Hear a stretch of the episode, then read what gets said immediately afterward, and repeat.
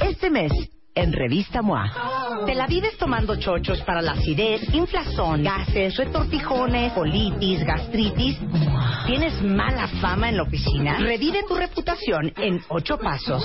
¿Cómo durar más en la cama? Deja de inventar pretextos y vuélvete un maratonista sexual. ¿Te sientes solo y aislado 24 por 7? MOA Marzo. Más de 120 páginas de aprendizaje, desarrollo, ideas e inspiración para estar mejor.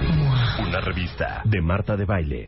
Uno, dos, tres, cuatro, cinco, seis, siete, ocho, nueve, diez. Onceava temporada. Marta de Baile. Solo por W Radio.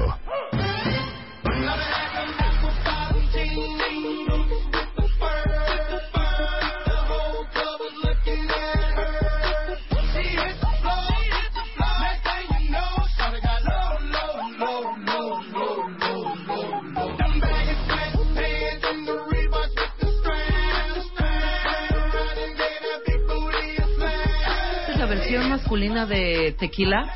Pon la de It's Buena Tequila. Renale. ¿Te acuerdas de estas? Renale, Renale. Renale Tequila. Renale Tequila. Oye, sí, claro, es la Oigan, versión de los hombres de la no, rola no- de esta no de- es viernes y vamos a empezar super music. heavy, con música, pero sobre todo con, ¿saben qué? Pop culture. Van a aprender hoy algo que a lo mejor Cultura han pop, oído igual pop, y ni estaban enterados, pero es algo importante. Aparte, es gran parte de la historia de todos los que nos hemos dedicado a la música en los últimos 30 años. Es gran parte de la historia de todos los que hemos hecho radio musical en los últimos 30 años. Y hoy justamente invitamos a un experto en música. Él es director de la revista Rolling Stone, amigo de este programa, Don Benjamín Salcedo. ¡Bravo! ¿Qué es esto? ¿Qué es esto? Sí Me prende, suena muy Marta. cañón. Es que Marta está como Sí ubico la canción, pero. ¿quién es? A ver, este, Rebeca hasta la cantaba. El tercero se parecen, hija. Sí se parecen. ¿Ves? Ahí va. Ahí va, mira. Ahí está. Esta es una gran canción. Ahora ¿eh? pon la de los hombres. Lo mismo, muy Sí, bien, ya ves. razón, se parecen, se parecen. No me anden criticando, claro que A ver, las chicas. música. Las chicas. Tratar el mismo beat, ¿eh? A ver, chicos. Puede ser una misma rola. Sí, es Lou de Florida. Oye, Muy bien, Luz. dice Benjamín Salcedo Cuentavientes que viene desveladísimo. ¿Por qué vienes desvelado, Benja? Por ir a ver a los Rolling Stones, mi querida Marta. ¿Quién más fue a ver los Rolling Stones anoche, eh? Tú vas pasado mañana. ¿Dónde están? En ¿Palacio? el Foro Sol. En el foro. ¡Uh! ta! Sí, yo no soy Sí. cultura rolling, fíjate. No, No. yo no O soy sea, si me dices una canción de los. Rolling Stones, bueno, sí, una. No, cuando estás en el concierto dices, ah, no esta y esta y esta y no, hombre, No, es Pink You. Floyd, güey. I can- no. No. I can get no satisfaction. Estás cantando. Pink Claro Floyd. que no. The Wall. I can get no Satisfaction.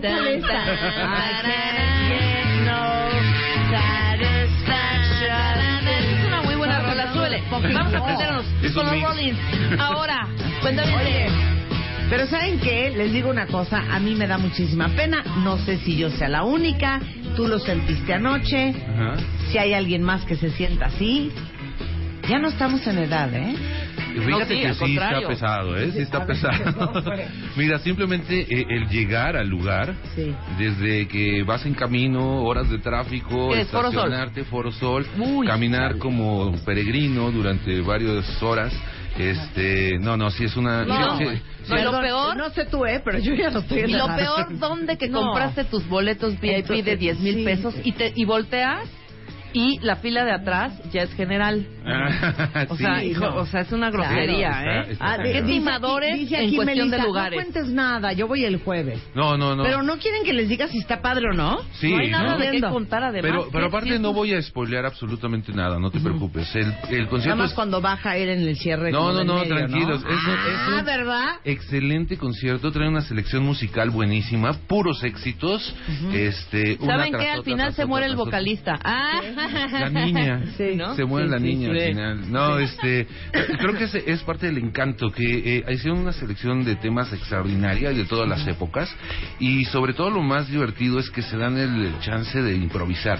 Entonces, por ejemplo, en Miss You, que es una canción que tú lo sabes, la ponías en el radio, que duraba Ajá, sí, tres sí. minutos, cuatro minutos, eh, terminaba siendo una canción de 10 minutos con solos de saxofón, de batería, coros, este, etcétera. Eh, eso es lo, lo más interesante. Creo que es, eh, es un concierto donde luce la banda, luce el grupo. ¿Y cómo más se ven? que- ¿Se ven sanos todavía? ¿Se Están ven con ganas? impresionantes, o sea, Jagger todavía de este 70 señor, ¿cómo años, se llama? en- Jagger. Mick Jagger en la en la última canción del show se avienta un sprint como de unos 50 metros corriendo, que dices, no es posible, a los 70 años después de dos horas de ¿Cuántos años concierto. tiene Mick Jagger? 70. Ya son 70 años O sea, ellos. es que me da risa porque todos los que tienen un papá que tiene 70 años, Sí, ya es un viejito. ¿se lo imaginan brincoteando en un escenario como Mick Jagger? Por supuesto que no. Claro que no, no, no, no, no, sí, sí tienen pacto con el diablo, me queda claro que no, no, no Digo, es una- Ron Wood siento que ya se murió y nadie le ha dicho. Ron Wood no A sabe ver, qué Ron Wood. pila. Pero siento que ya se murió y nadie le ha y dicho. Charlie Watts ahí está sentadito en su batería con 75 años Ajá. aproximadamente. ¿Ves? Sin problema. También Charlie. Watts ya se murió Ay. y nadie le ha informado. Pero siguen sonando, que es lo mejor.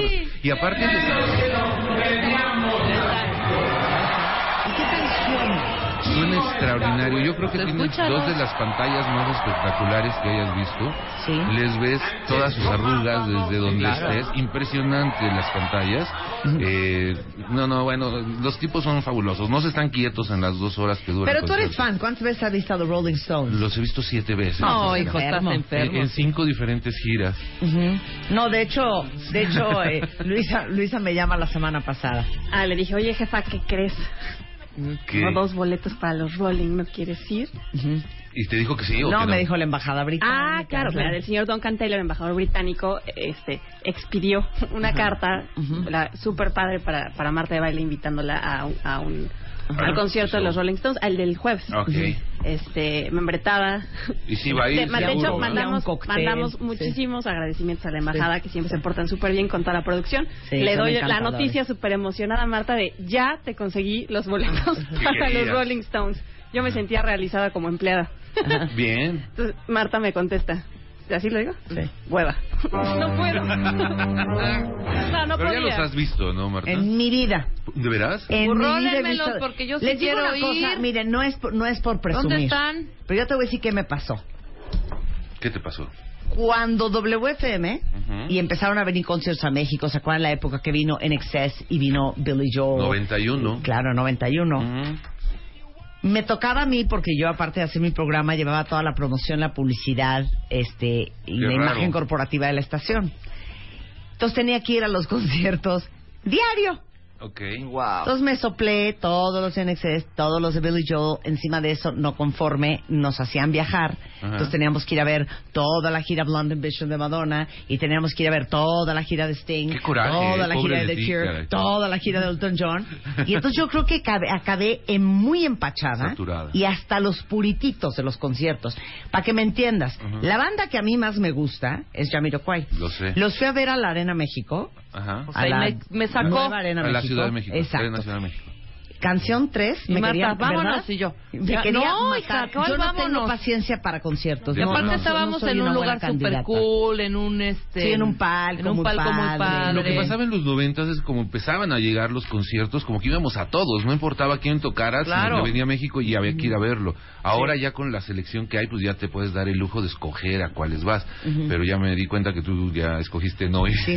¿Y qué tenían? conciertos. ¿10 años de no venir a México? 10 más años, o menos, ¿no? desde Sí. do- dos- este, 2006. Que Oigan, y van a La Habana Van a La Habana a un concierto gratuito. el 25 de marzo. Sí. Van a Cuba.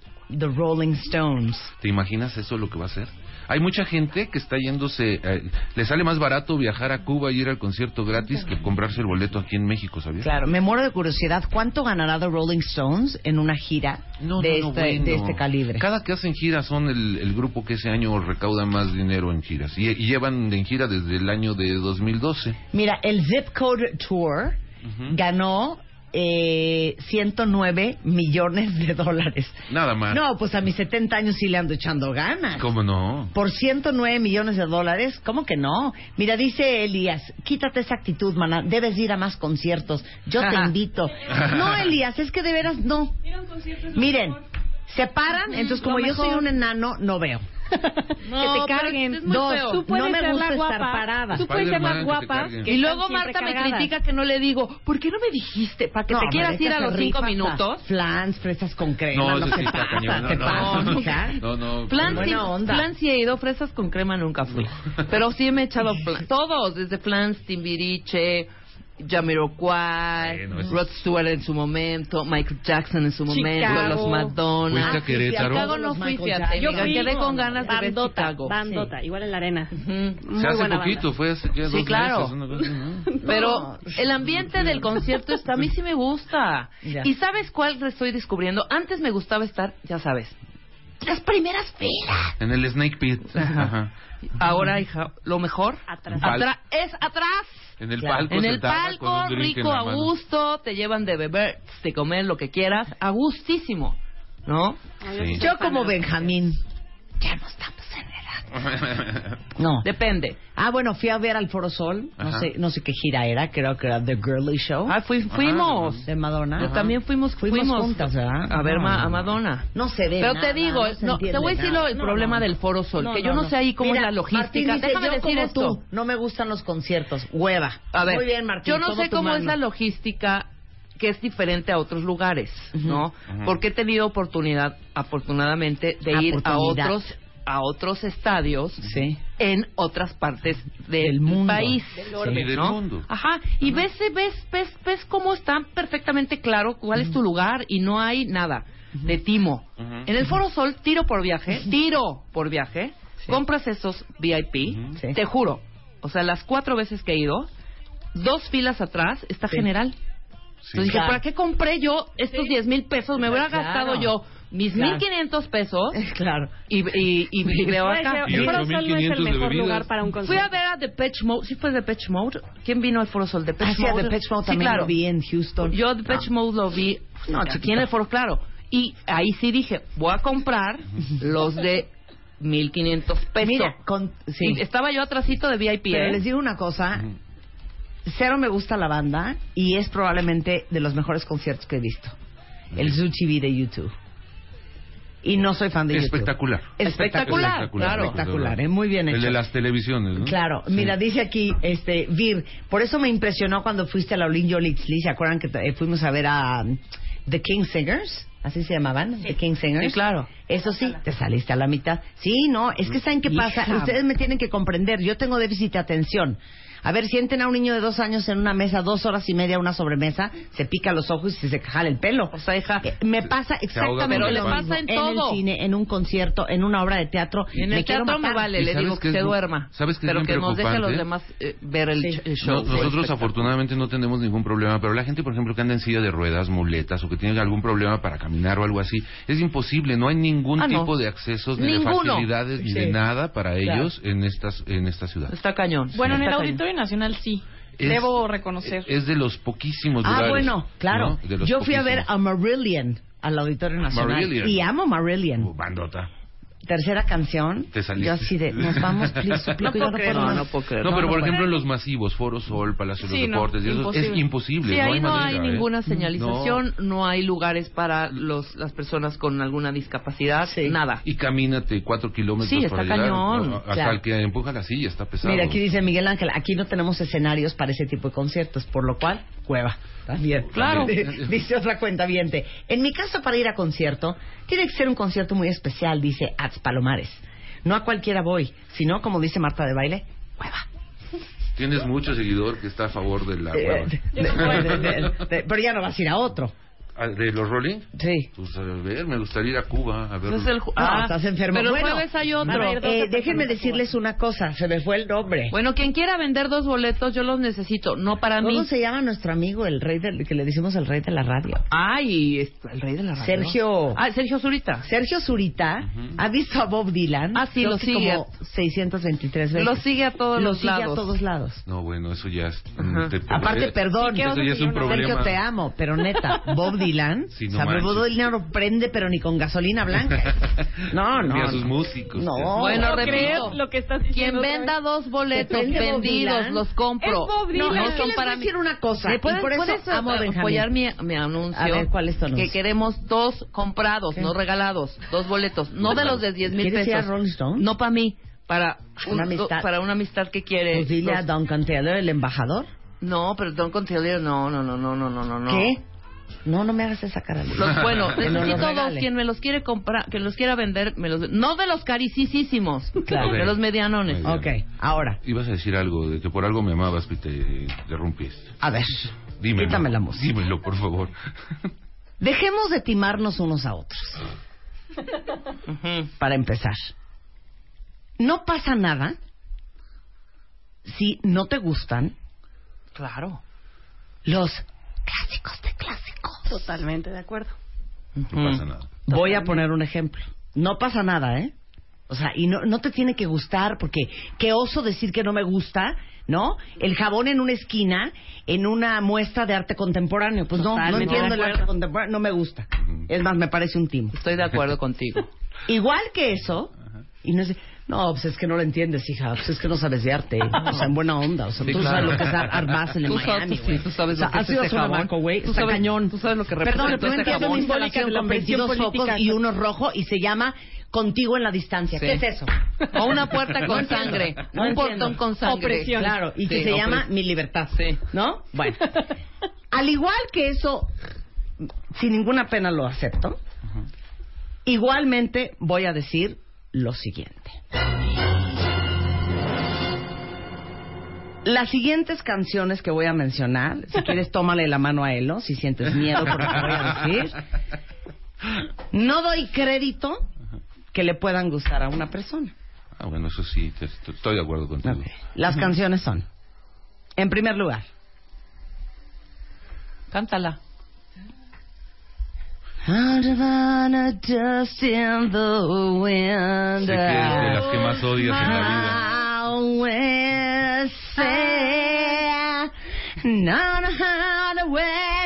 No la soporto. gone. Yo la segunda. Segunda canción. Yo. Imagine all the people. Me vomito. wanting- Me vomito. Es peor Mother. Por, Ok, por no, eso le espera. dispararon. Tercera canción. the smell of colitas and the rain I have. Welcome to the hotel. California. Such a lovely What place. you found a fan? What you found a fan? What you found a fan? No la soporto. No puedo. ¿Cuándo, ¿Cuántas van? Llevas ¿Cuál fue tres. la primera que hice? tres, tres. ¿Cuál fue la primera? Dust in the Wind de Dust in the. Wind, Imagine. California. Ajá. Y Imagine luego... de Lennon, acá Rebeca. Stairway to Heaven. Where to head. Horrenda también. Horrendas, ya van Ahí cuatro. no estoy de acuerdo. Pero... La de Imagine, no lo puedo creer. No puedo creer la canción de Imagine, no lo puedo creer. Y sabes qué, lo digo abiertamente, lo sostengo, no me da pena. Son cuatro canciones que no soporto. Y se vale que no te gusten Se los vale. ¿Puedo decir algo Sí, yo también? sí, sobre claro. eso. Sí. Yo no entiendo a la gente y todo el mundo es como, wow, es que qué músico y qué concepto. Yo no soporto a Björk. ¿A quién? A Björk. No, es que Para Björk- mí- para mí Björk tiene una buena canción que- que es la de Venus as a Boy. Punto. Pero hay algo que hay que reconocer. O sea, Sí. puede no gustarte, Sí. pero sí hay que reconocer que son clásicos y que... Por eso. A ver, vamos a hacer una ronda rápido. Es rápido, cuenta Mariana ya la mandó. ¿Cuáles son las canciones clásicas que con ustedes las oyen y vomitan? Mariana manda la siguiente. Duelo a muerte.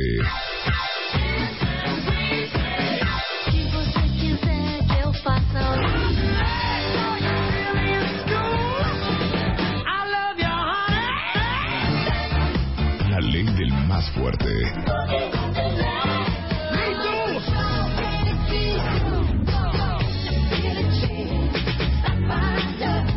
Un solo ganador. A ver, mátame esta. Va.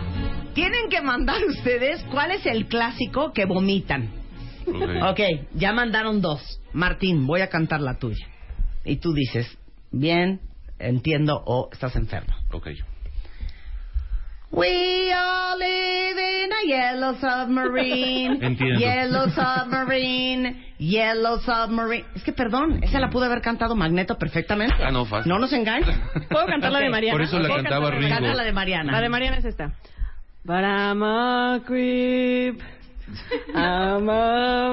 Hasta ellos la odian ya. Hasta ellos. Ok. Claudia dando una preciosa. Tienes toda la razón, Claudia. ¿Cuál? Chiquitita, tiene Esa es la peor. Esa es la peor de todas. La, la, la, la, la, la, la, la. No, y primer, y prima hermana. Es la peor. Esa de es la vomitar. peor. La peor es prima hermana de esta que es. What is your Fernando? Oye, es que ABBA tiene una colección de esas enorme, ¿eh? Claro. Mamá mía también es para Claro. darte un tiro. ¿Qué tal? Dani? Bautista mandó una muy buena. Va. Last night I went to San Pedro. Sí. Horrenda. Tropical the island breeze. Pésima. La isla bonita de Madonna. Terrible. Ustedes tienen que decir qué canción estoy cantando. Ok. Vas. And it's in a runny. Es la bella. Oye, Alanis Alanis Morissette. Alanis. Morissette. ¿cómo Ok. Ok, va. La Otra. Ah.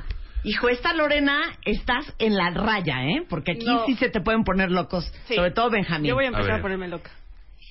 Here comes the sun. Sí. Qué Here horror. comes the sun. It's all right.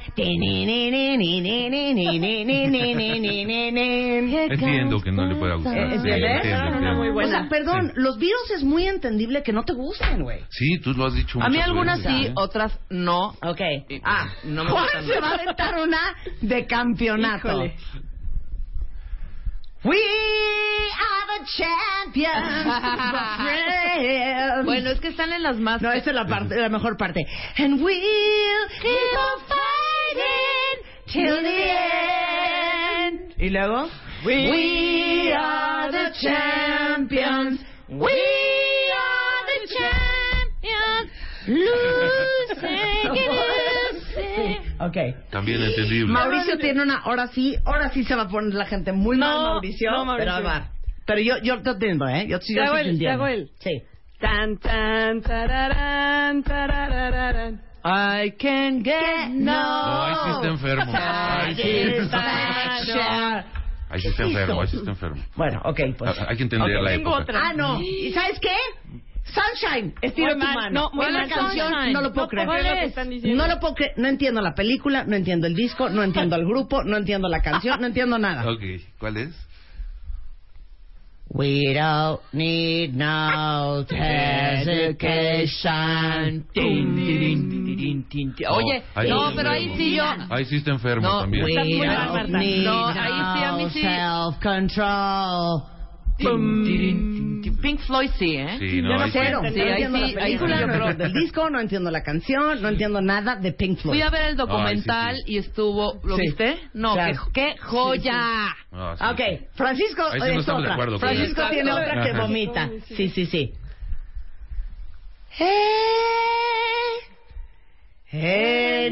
Anybody. Pero esa no es. Ah, no, no es esa, ¿verdad? Es la de. Ahí te ves. No, de hecho esa es muy buena, la de Somebody Somebody to to- ¿Cómo es? Mamá. Sí. Rapsodia bohemia, ¿eh? Sí. No, sí. No, ahí sí discrepo No, él más totalmente. bien es Mamá. Pues es esa. I see a little silhouette. Bohemian Rhapsody. También está enfermo, también ah, está no. enfermo. En Keji. A ver quién la adivina primero, ¿eh? Ajá.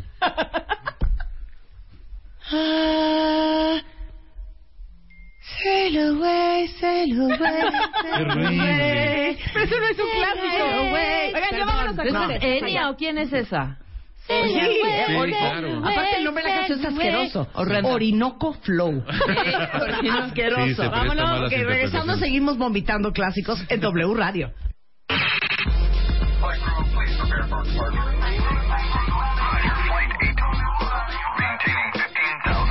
Temporada 11. We'll be experiencing some turbulence. Marta de baile, transmitiendo en vivo. Last more than 10, 15 minutes. Temporada 11. Estamos risa y risa con el eh, director de la revista Rolling Stone en México, que es Benjamín Salcedo, que de hecho no vino a esto. Ah, pero pues no puedo creer lo que está de fondo. Otra asquerosidad. ¿Otra asquerosidad? Súbele. Every now and then I get a little bit tired, I don't settle when you're canción. Oye, nos están que saliendo, mandar nos están saliendo muy clásicos- bien nuestros coros. Claro, ¿qué clásicos vomitan? A ver, ahí va una. Ponme ver, reverb. Va, reverb. No me sé la, pero la voy a intentar, ¿ok? Ok. West, say the desert, and a hand and a horse, and a whip, and a hand, and a name. De América, de Pero al América. principio, al principio.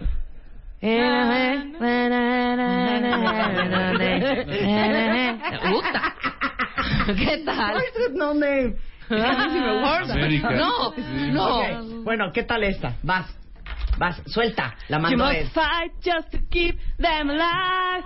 It's the eye of the tiger. Ah, asquerosa. ríes. amo. Ya cantaron la de- Esa la mandó él.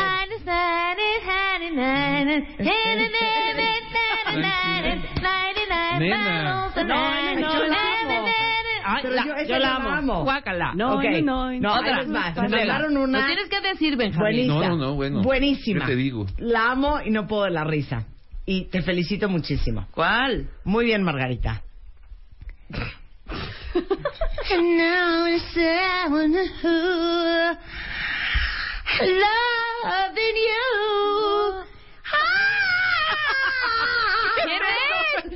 ¿Qué es eso? Hello, Adele? Oh, No. Minnie Riperton, la de Loving You. Ay, pero no es así, hija. No es. Mira, alguien dijo No, una obvio. que lo dijo en el corte.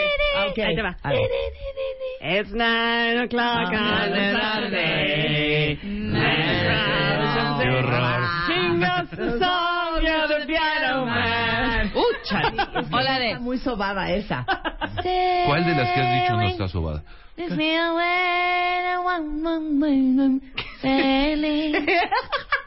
Rápido. Christopher Cross.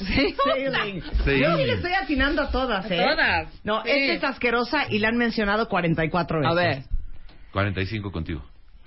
Na, na, na, na, na, na, la, la, la, la, la, la, la, la, Life is la, life. la, ¡Qué horror! es una porquería. Asquerosa. ¿Y te acuerdas cuando vinieron a la Plaza de Toros que la cantaron como tres veces porque era la única canción que No, y tenían? aprea- Sí, espérate, claro. aparte le abrieron a Timbiriche. Imagínate. Claro que sí, fue en la Plaza Claro. de Todos México, cantaron nada más esa canción y luego siguió Timbiriche. Ah, claro. a ver, a si adivinan esta. De acuerdo contigo, Marta Mendoza. Ahí va. No sé. Love is love. No, no, no. cero. love. Me, me estás descomponiendo. Es la de- Ah, ya sé no. cuál. Love- la de Love is so, love is Love you, is- love is- love is no. Love is cero. Ah, entonces ¿cuál es? With or without you. YouTube. With or without you. Ay, qué Esa que decías es horrenda. No la soporto. Ah, alguien mandó una, pero yo no estoy de acuerdo. Entendible, entendible. va.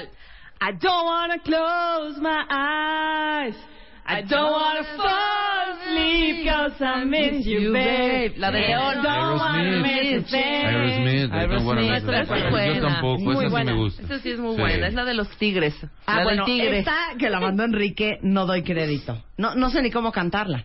¿Cuál? Porque empieza con una guitarra y empieza. Ah, claro. Y no sé cómo. Tan, tan, no, no sé cómo cantarla. Sweet Child. Ah, ya. Eso fue Sweet No, Child No, of esa sí me gusta. Esa empieza. esa sí. Cero. Gracias. ¿Sabes cuál es terrible? Somos una gran guitarra. Oye, ¿sabes cuál es terrible? Pero cá- cántenla ustedes para que no apaguen el radio los, los que nos están Sí. escuchando. Karma Chameleon.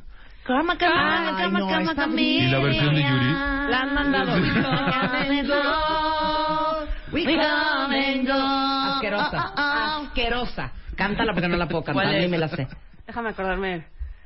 Tin, tin, tin, tin, tin, tin, tin, tin, tin, tin, tin. Es persiana americana, güey. Asquerosa.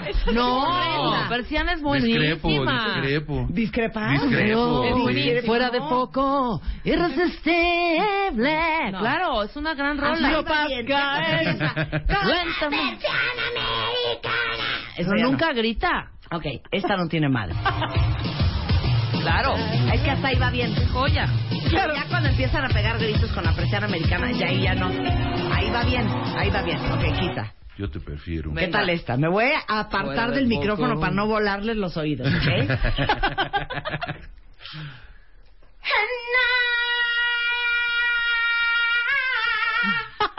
Whitney Houston. Exacto. Muy bien, tienen que adivinar Whitney. Mandaron otra muy I will buena. always love Una noventera. vas, vas. I'll be your dream, I'll be your wish, I'll be your fantasy. ¿No? ¿Nadie? Savage es? Garden, Truly Madrid Lips. Savage Garden es lo mejor. Sí me gusta. Sí. Sí. The Ocean. Horrendo. Ah, no. Carolina, tienes toda la razón. Tomo tu mano, hermana. ¿Qué tal esta? Es que no sé cómo se canta. Espérate. Espérate. Ah, ah, ah, ah, ah. ¿Eh? Fue clarísimo. Lo hice esta muy bien. iglesia. Hice muy A bien. ver, otra vez. Danos una pista. A ver. Ah, ah, ah, ah. ¿Cuál es? Unchained Melody. Ah. Bueno, sí, es ya muy pasada de. de- Pero de lo todo. hice bien. No, A ver es esta. Increíble. Lo hice bien. Va esta. Ok.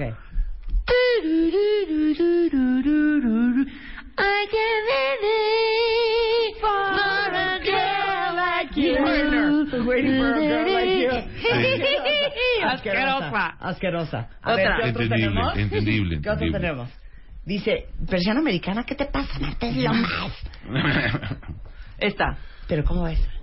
More than one is all I like to do with all when I say love you always. More than words, the extreme. La amo. A mí me gusta también. Love you. Sí, esa ya. Qué asco. Qué asco.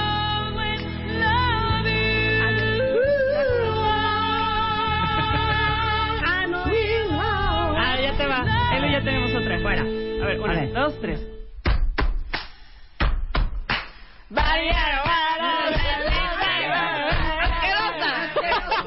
We will, we will rock you. No, no es cierto, no es cierto. Yo amo a Queen. ¿Qué es esa? Yo también amo Sí. a Queen, pero esa rola no. Es asqueroso. Oiga, no Ni estoy de esa ni la de. Another one bites the dust. Another one bites the dust. No puedo creerlo. Another one. No, tampoco, esa no.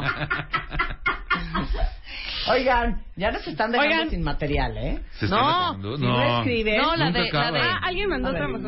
Uy, la odio. No, la- todas Ay, no, ya con eso. La odio. Ya la entrada. La Oh, vomito. Duran Come Duran. No, esa es, es canción, una gran ¿no? rola. ¿Qué les pasa? Cero. Gran rola. Discrepo totalmente. Ah, tienes toda la razón. David Montbelard mandó una que es Una joya. asquerosa. De acuerdo. Asquerosa. Ella es asquerosa, él es asqueroso, todo es asqueroso. Cántala. Es que, Es que no sé cómo va. ¿Cuál es? Ay. Sí. Ay. que- Espérate, espérate. Espérense. Ok, espérense, no la podemos cantar, no sé ni cómo va. Ah, no, pero les voy a decir la peor canción que no entiendo cómo pegó.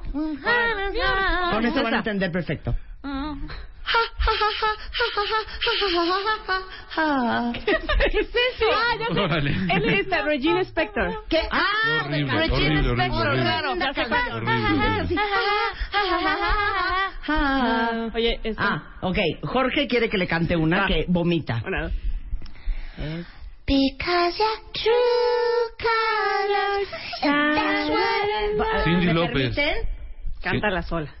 Because your true colors, that's what I know. So don't be afraid to let that show. True colors. True. Cindy López. Sí, la- sí le hago bien. Muy bien. Soy te una sale gran mejor, imitadora, te sale mejor que ella. otra. No sean ardidos. Te sale mejor A ver. Mandan otra. Ok. Take my breath away. Sí, asquerosa. Terrible, asquerosa. terrible. Ganó, Terrible. no ganó un Oscar esa canción. Seguramente, porque Te lo juro que siento que ganó un Oscar canción. en vez de la de The Glory of Love de Peter Cetera. Ah, sí, porque teníamos Te lo aquí juro, a Peter te lo Cetera y nos dijo. Dice, ustedes asquerosas. ¿Por Que qué? se meten con Queen. Mira, Utuski. Mira, Utuski. Si te vas a poner así de grosera. No, la Macarena ya es. Eso ya son palabras Macarena. mayores. Eso Ahora, sí, qué horror. Bon Jovi tiene varias, ¿eh? Tiene muchas. Ah, sí. Tiene Cuando muchas. cantó Ca- Cama de Rosas en el... Leave it on a prayer. Sí. Bed of. Roses. Ah, Oye, Fer De. claro. You can't touch it. Por favor, esta. Claro. Can't touch this. Por A ver, esta. no la Rick. James. I wonder why. I wonder ¡Úchale! how. Esa le gusta a Marta. Yesterday you told me about the blue, blue sky and all that I can see. It's just a yellow lemon tree. No. Bueno, es como la de We are in a- Ya, esa es la, la la que cantamos. ¿Y Let It Be Lore también? Fonseca manda una muy buena. ¿Qué tal esta? Poker Face. Lady Gaga. Lady Gaga. Esta es la que decimos que es asquerosa. ¿Cuál? Esa. Y les digo una cosa, me da mucha pena, pero todas las de Sam Smith también las vomito. ¿Estoy mal? No, también ganó Oscar. También ganó Oscar, claro. Oigan, qué feo que se burlen de la música. ¿Sabes dicen, pero ya Rojas? bájenle con Queen, nos están No la diciendo. tomen Sí, yo personal. estoy de Ya, compa. Nada más son A ver, dos rolas. Las otras nos que gustan. mandaron, Ahí va una que mandaron. One sentence, one word. ¿Eh? Sí, le sigue, le No es sigue. la de... Es súper clara. Es que ya me estoy quedando Oh, Nirvana. was made for loving Nirvana. you, baby. You was made for loving me. Ya me dio tos. Ese era Entonces- Kiss. Se acabó. No. Estoy tomando agua. No puedo creer lo que están haciendo. ¿Qué? No puedo creer que están poniendo esta canción en esta categoría. Esa sí me gusta. ¿Cuál es esta de Esa Scorpions? sí me gusta. Send me an angel. Nirvana. ¿Quién canta? Nirvana. Send me an angel right now. Digo. No, no era como Dead or Alive o de esa. Real Life. Real Life, claro, muy Real bien. Life. Bueno, ya entendieron, ¿no? ¿Ya entendieron? ¿Por dónde va? Ah, esta también a mí me da asco. Estoy de acuerdo con, con eh, mi queridísimo, ¿quién la mandó? Con Andy. ¿Cuál? Every breath you take Yo la amo. And every move you make. Oigan. A mí sí, pero ninguna de las versiones y que han metido. O sea, han hecho muchos eh, refritos de esta canción de... Hasta Launch, ¿no? Exactamente, que no nos gusta. Es que ya nos escribió Rulo. Ajá. Rulo, Ruleiro, Rulo. No digan barbaridades. Si les gusta Alejandro Sanz y cosas por el estilo, cállate, Rula. Es que sí, Cállate, estamos, Ruleiro. sí nos estamos pasando. ¿Por qué? ¿No estamos ofendiendo? Oye, no, no estamos ofendiendo Es que a punto ¿Qué dijimos con el... Mira, Rulo, donde quiera. A ver, a Rulo le gusta la de On the rivers of Babylon. Bonnie M. Get away, get O sea, el Seguro, asunto aquí Ruleiro. Es que hay clásicos que son han sido sobrevalorados. No Claro. todos los que estamos diciendo son sobrevalorados Claro. para todos. Pero Sí. esa es la idea central. Por eso, de- empezamos diciendo que era un tema muy personal y que se valía vomitar cosas que son consideradas como grandes clases de clásicos de la música. Yo, si vuelvo a oír la canción I Will Survive de Gloria Gaynor, me va a dar un infarto. Y hemos discrepado algunos con algunas Y hemos canciones, discrepado. claro. Entonces, ¿sabes qué, Ruleiro? Si no vas a venir aquí a la cabina a defenderte, deja de estar Exactamente, tweets. mensajitos, ¿Eh? mensajitos así aparte de... de- Tras de que te- ni te despides de mí, tras de que ni te despides de mí. Tras de de que mí. no viene a bueno, la saludar verdad es que a lo que vino Benjamín Salcedo no fue a esto, cuentavientes. Pero Ay, espérate. Otra. Pero nada ya más, se nos nada más acabó ya el dijeron la de... a personal, Jesus, right away, away, away, hey. Esa es una No joyaza. digan cuál es. Otra vez quiero oír la canción. No voy a decir la letra para que... eh, Ahí va, otra vez, ahí va. No voy a decir la clave. Sí. Round, now and down, one hand said, oh, hey, everybody, hey, yeah, personal, Jesus. Bueno, bueno, Ahora sí, voy a dar una que ya, con A a esto esa ya sí es. ya Con esto ya cerramos. Me van, a querer un- me van a querer meter un cuchillo. No puedo con la canción. No Yo te crédito- pido la- No, ¿no? no doy crédito que se ha cantado en todos los idiomas. Que siguen insistiendo en seguirle dando versiones nuevas. Y no puedo creer la canción. Con todo respeto.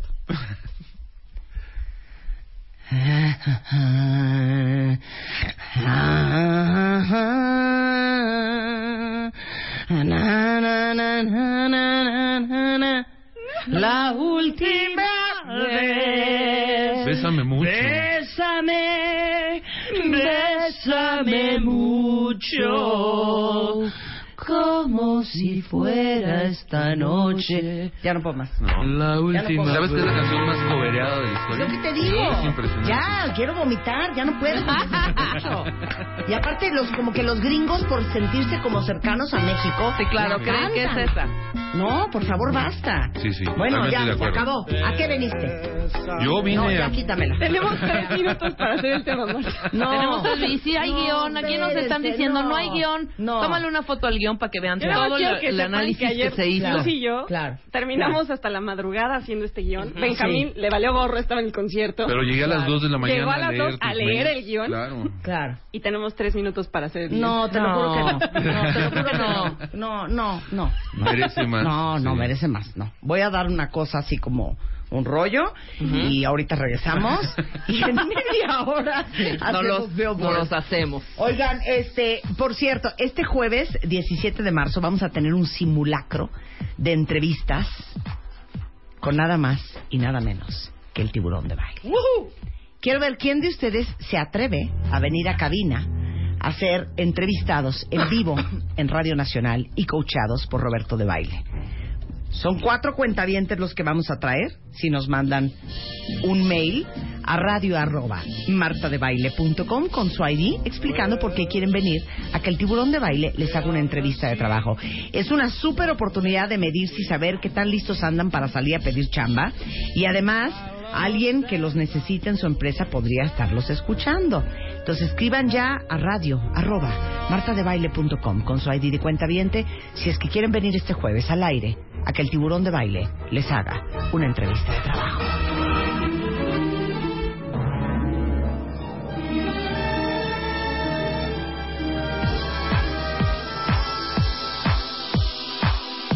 ¿Saben que el día 25 de marzo termina la convocatoria del Cásate con Marta de Baile por séptimo año consecutivo en W Radio? Eso significa que tienen todavía eh, 10 días para mandar su historia de amor a martadebaile.com o a wradio.com.mx en mil caracteres con una foto de la pareja. Y si ustedes quieren casarse este año por nuestra cuenta corre la boda. Y nada más para que le midan el agua a los camotes. De regalo de bodas les vamos a regalar una Mitsubishi SUV 2016 carrazo para que estrenen hasta un, el colchón donde van a dormir, más el anillo de compromiso, más las argollas, más la fiesta, más las invitaciones, más el pastel. Todo corre por nuestra cuenta, eh, patrocinado por Viva Anuncios, que es una nueva app para vender eh, lo que quieran vender aquí en México. Ya hay muchísimos mexicanos vendiendo y comprando en Viva Anuncios. Le toman la foto a lo que quieran vender, ponen la descripción, ponen el precio, lo suben y Listo. Millones de ojos lo va- van a estar viendo lo que ustedes quieren vender y está en la App Store como Viva Anuncios. El Cásate con Marta de Baile se cierra el 25. Tienen 10 días aún en martadebaile.com o wradio.com.mx. El pastel, los anillos, el banquete, el vestido de la novia, el DJ, las fotos, el video, las flores, coche, el traje del novio, las argollas, los dos y la luna de miel. Todo esto ganará quien escriba la mejor historia de amor. Cásate con Marta de Baile. Séptima temporada. 1, 2, 3, 4, 5, 6, 7, 8, 9, 10. Onceava temporada. Marta de Baile. Solo por W Radio. Fue el mejor tweet. Estuvo buenísimo cómo nos reímos. A ver qué día vuelven a invitar a su especialista. Bueno, qué. Tienen toda la razón. Benjamín Salcedo, director de la revista Rolling Stone, merece un respeto. No, Oye. bueno, yo tu- mira, se ponen muy locos de repente, pero hay que entender que por Sí, muy fanáticos que sean de un grupo, también esos grupos tienen malas canciones, no todas las cosas que hacen cuenta son que buenas. son los ¿no? parientes de YouTube. Exacto. ¿no? Sí. O los Y de YouTube. O los, los primos hermanos de Queen. Claro. No, la verdad es que a lo que vino Benjamín Salcero, de hecho están escuchando la rola de fondo, fue el primer sencillo de la Hot 100 List de la revista Billboard y de eso vamos a hablar el día de hoy para todos los melómanos. A eso venimos, mi querida Marta, a platicar sobre Billboard, la revista. Una revista que tiene más de un siglo de existencia, pero bueno, al principio hacía cosas muy raras, hablaba de circos y de cosas por el estilo muy extrañas. Y hasta 1936, que también ya hace un, un rato de eso, estamos hablando entre las guerras mundiales casi, eh, fue cuando empezaron a publicar sus primeras listas de popularidad. Y para muchos, como lo mencionabas muy bien al principio del programa, para mucha gente que se dedica a la radio, que ha trabajado en radio, que ha- ha- es una es una biblia para muchos de ellos, ¿no? Yo creo que con el tiempo ha cambiado un poco la percepción y Lo que como- pasa es que antes no existía internet, cuenta bien. exacto. Entonces, imagínense ustedes cuando hacíamos WFM o Rock 101 tú. ¿De dónde sacabas las canciones, No, bueno. las entrevistas, Claro. la música? Pues tenías que ver Billboard, Tenías- comprar la revista. No había Google. Sí, y, comprar y- y la llegó un momento ya avanzado, te estoy hablando a finales del siglo pasado, que te mandaban cada semana un, un CD con las canciones que estaban en el top. El ¿no?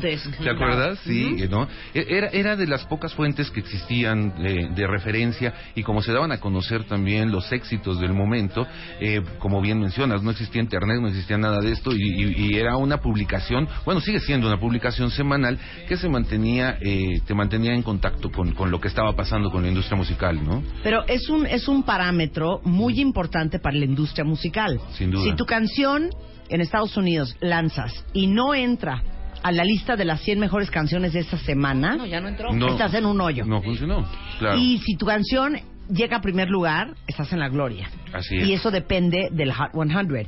¿En qué basan la lista que hacen?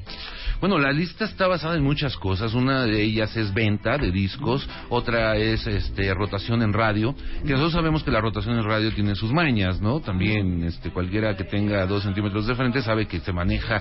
eh, ahorita ya no hay estaciones de radio como antes, ¿no? Que sean musicales y eran eh, canción tras canción. Hay muy pocas, ¿no? Pero antes sí se manejaba mucho eso de la frecuencia, que eran poner una canción siete, ocho veces al día, pues termina la gente gustándole después de oírla tantas veces. Y era la estrategia que las compañías discográficas para colocar los éxitos en, la- en las estaciones y que se volvieran hits y entraran a esta lista de Billboard, ¿no? Después la lista del Billboard, hay, hay muchas, eh, son cientos de diferentes listas. Obviamente las más importantes son el Top 100, ¿no? Eh, y la mejor canción, ¿no? La- la- las mejores canciones. Pero hay hasta de, del género que quieran, hay una Claro. lista de cada una. Y eso, cada estación que se especializaba en algún género musical, pues se abocaba a la lista que le convenía, ¿no? La lista latina, la lista de rock, la lista de pop, la lista de reggae, la lista de rap, etcétera. Todos ellos tenían su propia lista y era la forma de darlas a conocer. Las del 100 se juntaban obviamente las mejores de cada una de estas listas. Claro. Ahora, algo muy interesante. Hay canciones que han roto récords por haber permanecido cierta cantidad de semanas en el primer lugar y que nunca ni el quinto, ni el cuarto, ni el tercero, ni el segundo las hayan desbancado. Y cuando sepan qué canciones son, no lo van a poder creer. Muchas de las que nos burlamos hace un rato. Exactamente, Muchas, muchísimas. Muchísimas, ¿no? 16 semanas en la lista. Empecemos con la primera. La es primera. impresionante Sí. que esta canción, que Cero Prende, haya estado tanto tiempo en la lista. Ah. ¿No? Increíble. Mariah. Mariah. Venga, ahí está la rola. Ahí está la rola, óiganla. Y Voice to Men.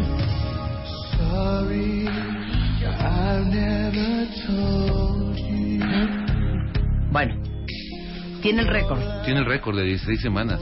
16 semanas en primer lugar esta canción. que Son perdón, cuatro meses, o sea, Ni en descargas gratis la bajaría yo. Se llama One Sweet Day de Mariah Carey y Boys to Men. hay que tomar en cuenta algo bien interesante. Eh, esto, estamos hablando del siglo pasado, son de los 90 esta- estas canciones.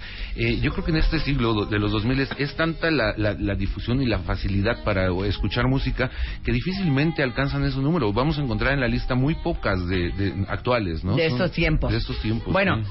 Con 14 semanas en el primer lugar. Una que odias. Ay, a mí sí me gusta, hijo. I would only be in your way. So I'll go. Qué cosa, Marta. Qué cosa. La tenemos que dejar mucho tiempo. Pero dale a los cuentamientos ¿No? los fun facts de esta canción. Bueno, eh, esta canción la sacó originalmente Dolly Parton, que ustedes la recordarán, es una mujer que tenía angina de pecho doble, este, bastante grave, y también Era la doble, doble pechuga. Exactamente, y también la colocó en número uno. Pero luego fu- hubo un fenómeno muy curioso que fue la película de The Bodyguard, el guardaespaldas. Ah, no, bueno, ahí fue cuando Que- fue el boom. Que fueron, creo, si no me equivoco, cinco o seis canciones que estuvieron en las listas de Claro. popularidad de Whitney Houston y es su, su tope en la historia. Vamos a oír la de Miren, Dolly ahí está la de. Dolly. Parton. Oigan. should stay, I would only be in your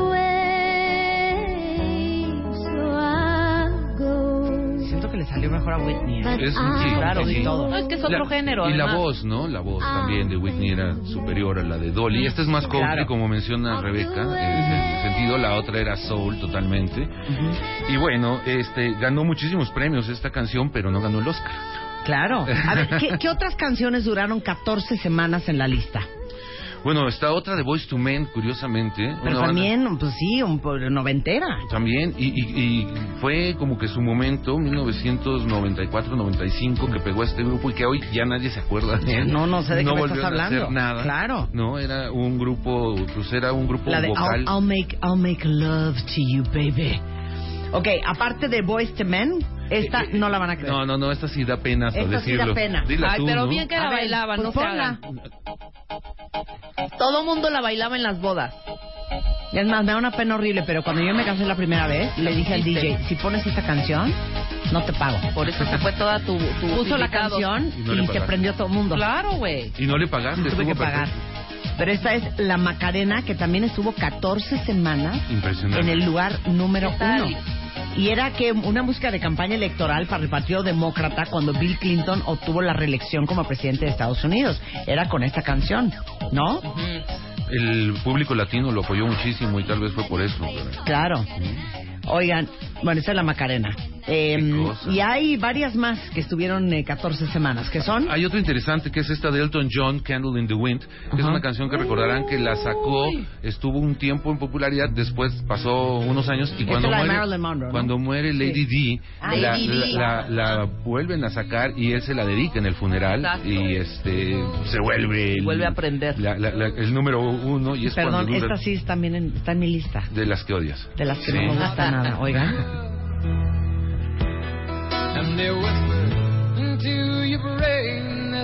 Aparte me parece que Elton John, no lo sientan así cuentavientes, ha de ser insoportable.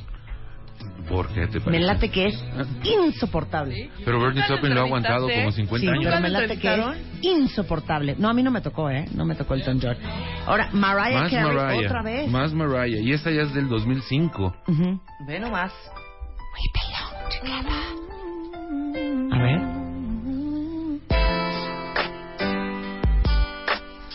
Pero esta sí es buena, ¿eh? Era bien bonita Mariah de Chavilla, ¿eh? Lo que pasa es que se enchanchó. Guapísima. Ese es el problema. Luis y Miguel luego, acabó. Ahora si te das cuenta, puras tranquilitas, ¿no? Luis como Miguel de amor y como de... Sí, Luis Miguel la acabó. Bueno, aquí está la de la, la, la sexta. La sexta. Este es un grupo que causa mucha controversia, A mí ¿no? me gusta A- mucho. ¿A ti te gusta? Yo no mí lo no. soporto al grupo. No, no te No. soporto. A mí sí.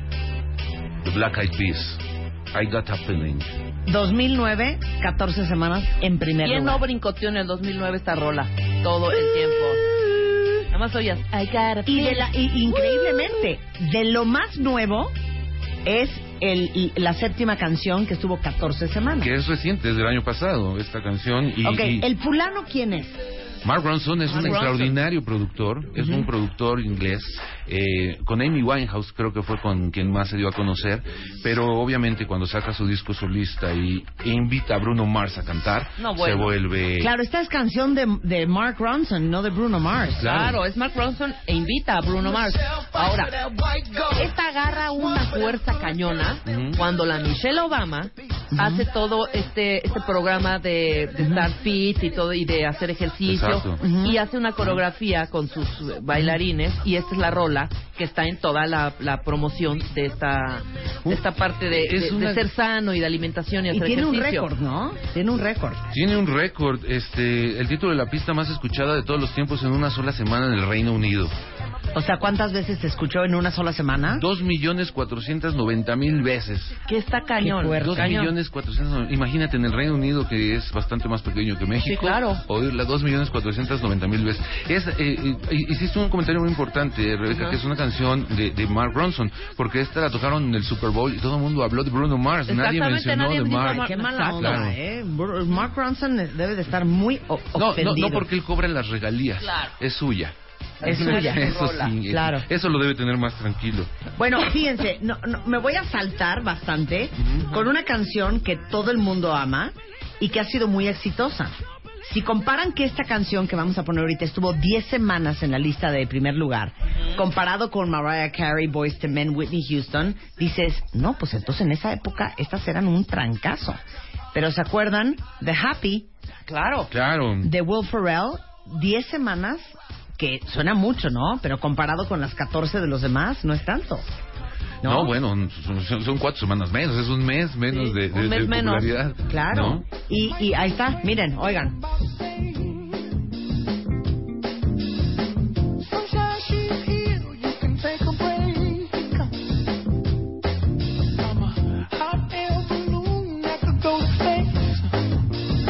¿Y cómo dice Cuentavientes? ¿O no vamos a cantar ya porque ya cantamos una hora? ¡Claro que no! ¡Claro que sí!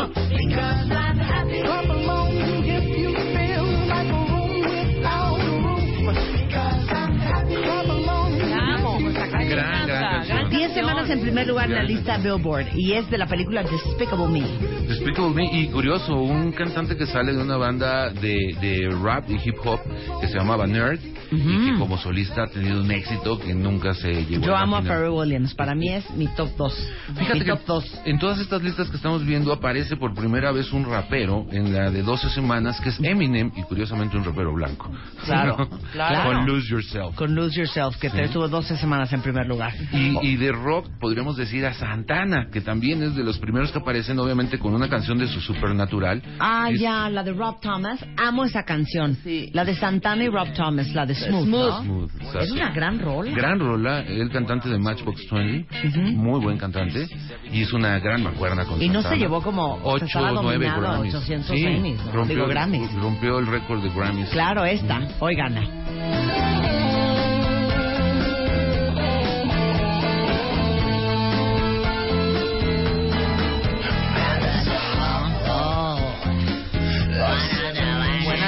y aparece otra vez Black Eyed Peas Qué horror. con Boom Boom Pow. Boom, boom, pow. No, pero yo me quiero ir. oye, ya- digo, ya pasamos 14, 13, 12, 11. Pues Elvis Presley, Tony Braxton, Destiny's Child. Oye, Tony Braxton en las Claro. 11 semanas. Pero en la 10 hay varios, ¿eh? Desde Gold Digger de Kanye West Ajá. hasta Irreplaceable de Beyoncé, hasta Olivia Newton-John. Olivia Newton-John, ¿con cuál? Physical. Con- Esa le encanta a Rebeca. Boom Pow está dentro de las canciones que tienen récord por haberse robado a sí mismas el primer lugar en la lista. O sea, estaba- Boom, Boom, estaba en esta- primer lugar. Exacto. ¿Y se la robó? entonces se la robó I Got a Feeling. Ah, sí. Ah, y subió I Got a. Feeling, Claro. Solitos. claro. Oye, eh, Hello De Adele. de Adele. Claro.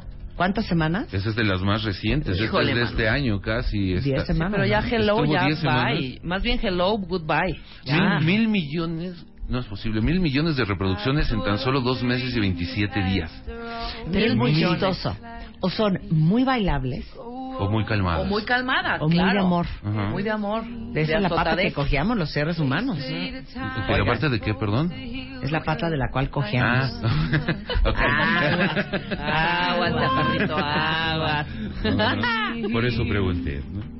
Muy bien. I'm in California dreaming about who A mí sí me da flojera un poco Adele. A mí me da toda la flojera del mundo. Sí, también. Sí, está muy Solo me deprimida. gusta la de Chasing Pavement. Esa es un canción, no, no, no, no, no. ¿Y nadie del primer disco, del primer disco. Pon Chasing Pavement. Extraordinaria. Del Esta es 19. una gran canción de Adele y nadie nunca la Y peló. la letra Para es la buenísima, sí, sin duda. Del primer álbum, del 19, extraordinario. Benjamín Salcedo de la revista Rolling Stone. Ponemos Chasing Pavement favor. para A ver, déjame oír yo Chasing Por favor. Payment, Es no divina, divina. Chasing, no, esta canción ya, No, ya, ya. ya. Mira, aquí Carlos Nieto dice Vomito Happy. Oye, Chasing Pavement. ¿Ves, por ejemplo? Va. I've made up my mind. Don't need to think it over. If I'm wrong, I am right. Don't need to look no further. This ain't last. I know. Van a tener que aguantar porque se los juramos. Gran canción. El, el coro está increíble. No, porque su éxito es con el segundo álbum. Pero Es maravilla. buenísimo. Buenísimo. Coincido Digo, no, no quiero intrigar. ¿Quieren que cante? Canto, ¿eh? Canta, canta, canta. Canta.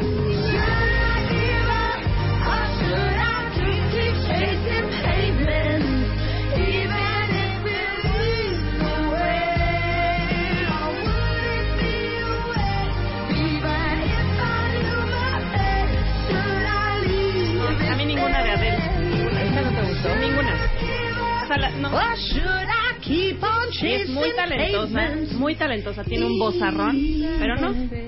No me entra. No. No me entra. Me fascina A mí también está- se me Give me hace a five. extraordinario. Muy bien. Qué bonito gusto. ok, continuamos. A ver, Con 10 semanas viene una oleada de afroamericanos, ahora sí, como debe de ser, y muchos muy actuales ya del siglo XXI. Por ejemplo, está Ashanti con Foolish, está Nelly con Dilemma, Kanye West con Jamie Foxx con Gold Digger, Beyoncé, Irreplaceable, y Florida featuring T-Pain con Low. con Low. ¿Esta cuál es? ¿Esta cuál es? ¿Esta cuál es? Foolish. Esa la amo. De La de Ashanti. Ashanti. De Ashanti. Ashanti murió en un accidente automovilístico Horrendo, ¿verdad? cuando estaba en el momento. Y súper joven. Ujú. Ahora déjenme decirles que el año pasado no van a dar crédito lo que pasó. Los Beatles tenían eh, el récord por la mayor cantidad de canciones en la lista, con 17 sencillos simultáneamente. ¿Ok? 16. Ujú. ¿Ok? Con 16. 16. Ujú. O sea, en el Hot 100, 16 sencillos. Cada que sacaban un sencillo era primer lugar, para que Exacto. lo entiendan. Exacto. ¿no? ¿Saben quién le acaba de quitar ese récord a The Beatles? ¿Quién? Eso No es- lo van a poder creer. Va a empezar a arder esto. Va a empezar a arder Ella Troya. ya está parada aplaudiendo. Claro. No. Bueno, pues quien le quitó el récord a los Beatles es...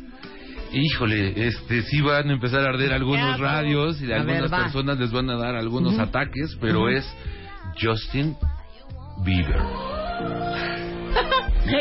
Tengo que confesar algo. A mí Yo me gusta. Lo odio, pero escucho esa canción y me pongo a A bailar. mí sí me gusta, pero me gusta Pero más la odio. otra. ¿Cómo se llama la otra de Justin Bieber? ¿Cuál? Love You- No. No, What Do You Mean? What Do You Mean? What do you mean? Esa es la que me gusta. Pero hombre, el récord lo tenía The Beatles y Justin Bieber para que vean el poder de la chamacada. Está cañón. Está cañón. 17. 17 sencillos simultáneamente en el Hot 100. Esta es la buena era. Tengo que decir algo. ¿Qué? Su último disco es increíble. De verdad, está buenísimo. No, se empezó como Tienes un que decir soy él y tengo 22 años. Soy el otro 24 y No. me encanta Justin Bieber. Sí, sí me gusta mucho, pero su Sí. último disco realmente es muy bueno. Es que te voy a decir, Justin Bieber tiene el mal del Elton John. ¿Cuál es? Es, ¿Cuál es? insoportable. Sí. Se baja de los escenarios, es pelado con los fans, Es no lo siete vecino. soporto. A nuestros compañeros de los 40 Siete vecino España. y baboso. Te lo Los juro que me dan Coy. ganas de agarrarlo del flequete ese que trae, meterle dos nalgadas y mandarlo a su casa. Qué, qué mal que su mamá ya no tenga poder sobre este muchachito. ya, que lo ya hemos perdido. Ya fue mayor de edad. Claro. Bandas que se robaron entre ellas el primer lugar. O sea, que tenían un, lu- un, un primer lugar y de repente, o con otra canción, se robaron su primer lugar. Mm, Bueno, yo les voy a decir a los Beatles, obviamente, que tenían I Want to Hold Your, Your Hand y se la quitaron a sí mismos con She Loves You. Estamos hablando de los años 60, 1964. Todavía no nacías. Sí. ¿No? No. No. No. y después lo hicieron, tenían eh, She Loves You, esta misma canción, se lo quitan con Can't Buy Me Love. En abril de 1964. A ver, ¿quién más? Yo las Otro, otro, otro. las Tú les canto. vas a cantar. Elvis Presley se quitó el, a sí mismo, tenía Hound Dog Ajá. You ain't nothing but a hound dog. y, y Don't Be Cruel, que venían juntas en el mismo sencillo. Don't be cruel. Muy bien. Y se lo quitó con Love Me Tender. Love me tender, love me do.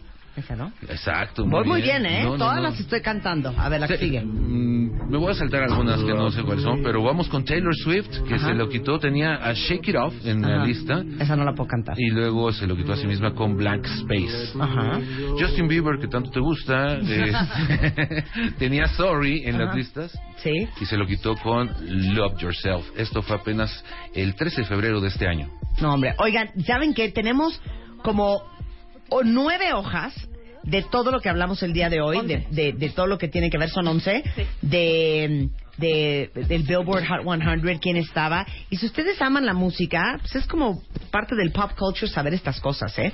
Oye, Benjamín, pues gracias por venir a jugar con nosotros. No, hombre, me encanta venir a disfrutar estos programas Muy contigo. bien. Que de hecho, la portada de Rolling Stone este mes es Los Rollings. Exactamente. Los Rollins. Había que celebrar después de 10 años de que no venía. Las Oye, ¿cómo rodantes. vendiste la portada del Chapo con la entrevista de Sean Penn? el- el Chapo, gracias al Chapo estamos en, en pie.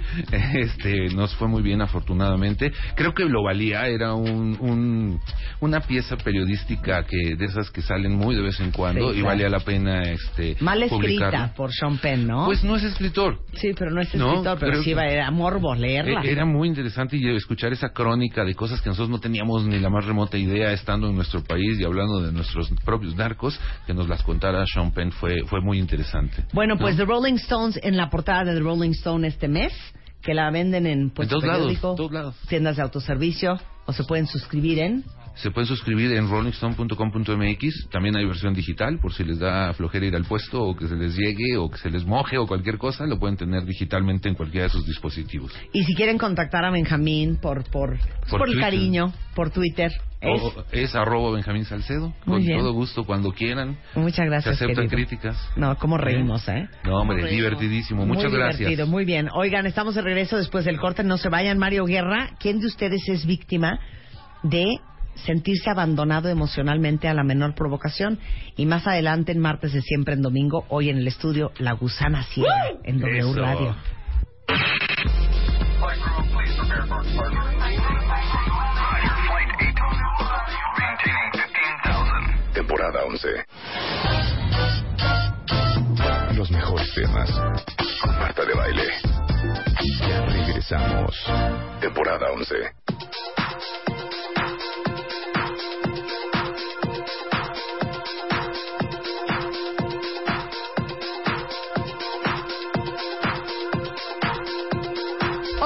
Cinco de la mañana en W Radio. En un momento más ya está Mario Guerra y vamos a hablar de los que nos sentimos víctimas del abandono emocional a la menor provocación. Y está con nosotros Jimena de Martino, que es nutrióloga. Eh, para todos los que son papás y sobre todo que tienen niños muy chiquitos, es bien importante dos cosas. Entender que de acuerdo a su edad, todavía no están listos para ser parte de la dieta familiar y que por otro lado, cuando estén listos, cómo introducirlos a lo que comemos todos en la mesa. Hola Marta, hola Bienvenida, Rebeca. Jimena, ¿cómo estás? Bien, muchas gracias. Pues exacto. Eh, introducir a un pequeño a la dieta familiar es todo un tema para las mamás. La verdad es que durante seis meses van de la mano con el pediatra o con el médico y es muy fácil introduciendo nuevos alimentos a la dieta. Pero cuando llegan al año, el pediatra o el médico les dicen, es momento de que coma lo que el resto de la familia.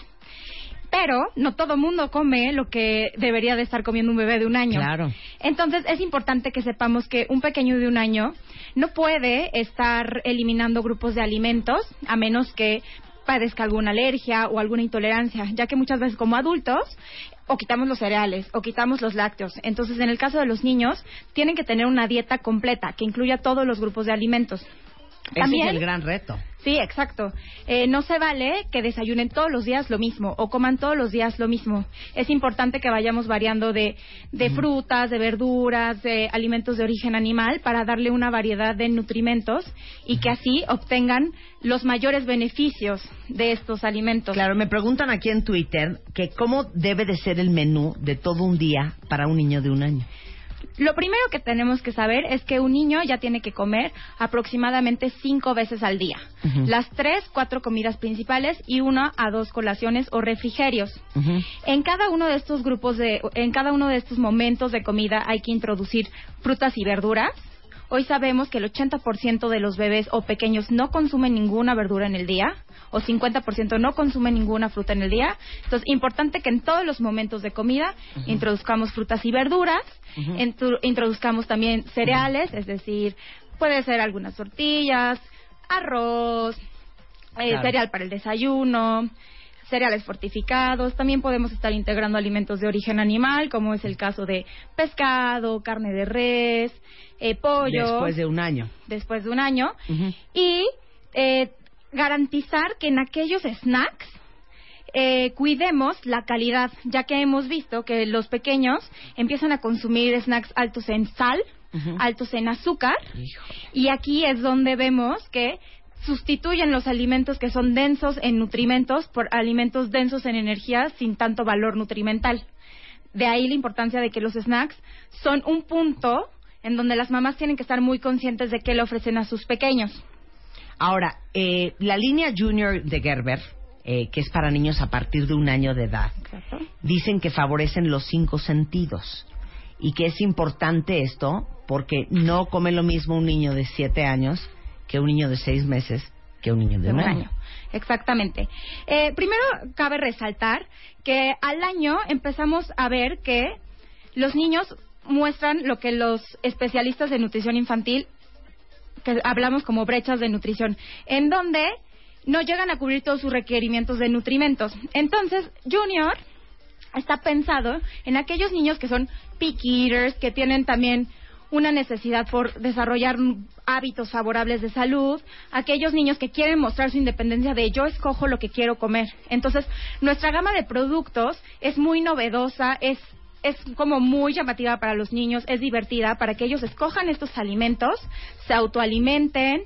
Eh, nuestros formatos ayudan al desarrollo motriz de los pequeños, principalmente el fino. Entonces, esto también hace que sean novedosos para ellos, con la ventaja de que tienen densidad nutrimental adecuada y tienen bajos contenidos de azúcar y bajos contenidos de sal, como veníamos mencionando. Eso Entonces, me encanta. eso es- hace muy fácil la tarea de las mamás de ofrecer alimentos que sean saludables y que el bebé que quiere ser independiente escoja Claro, por totalmente. Y en porciones chiquitas con alto contenido nutrimental. Justamente porque como su crecimiento va en más lento, los pequeños empiezan a comer menos y hay que ser muy inteligentes de qué alimento va a meterse este pequeño a la boca que le dé lo que necesita. Claro. ¿Dónde hay más información de todo esto? Pues los Jimena? invito a nuestro Facebook, que es Gerber MX, y también a Nestlé Comienzo Sano Vida Sana, en donde tenemos un Brand Corner de Gerber, en donde podemos saber mucho más información de cómo debe de ser la dieta correcta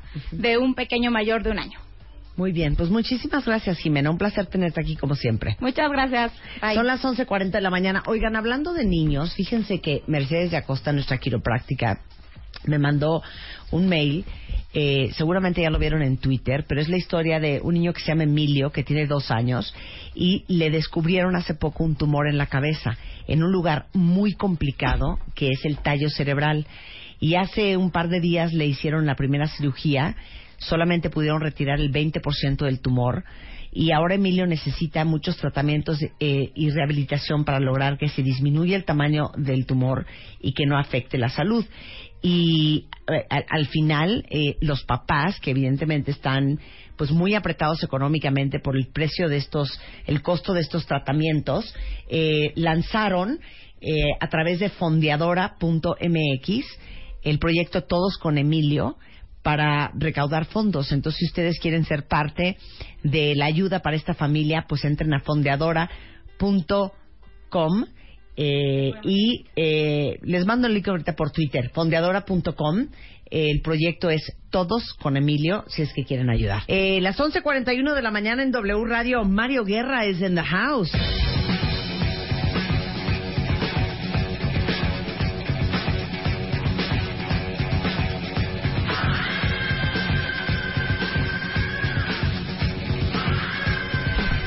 Once cuarenta y dos de la mañana en W Radio, Mario Guerra. Ahí vamos a hablar de un tema súper doloroso, porque ¿saben qué?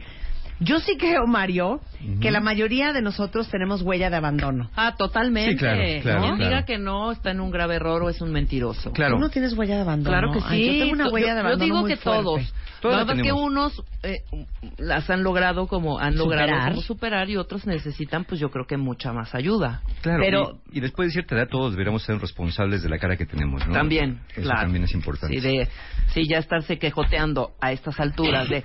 Ahora- yo traigo una huella de abandono porque mi mamá siempre que se iba al súper me dejaba en la cuna y, o sea, también, ¿no?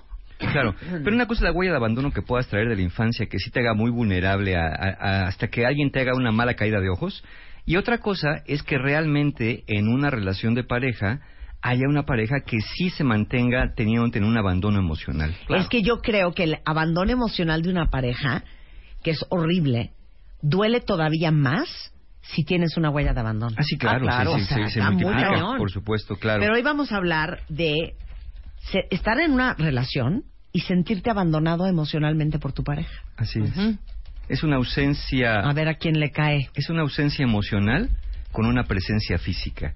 Eso es lo que podríamos llamar una pérdida ambigua.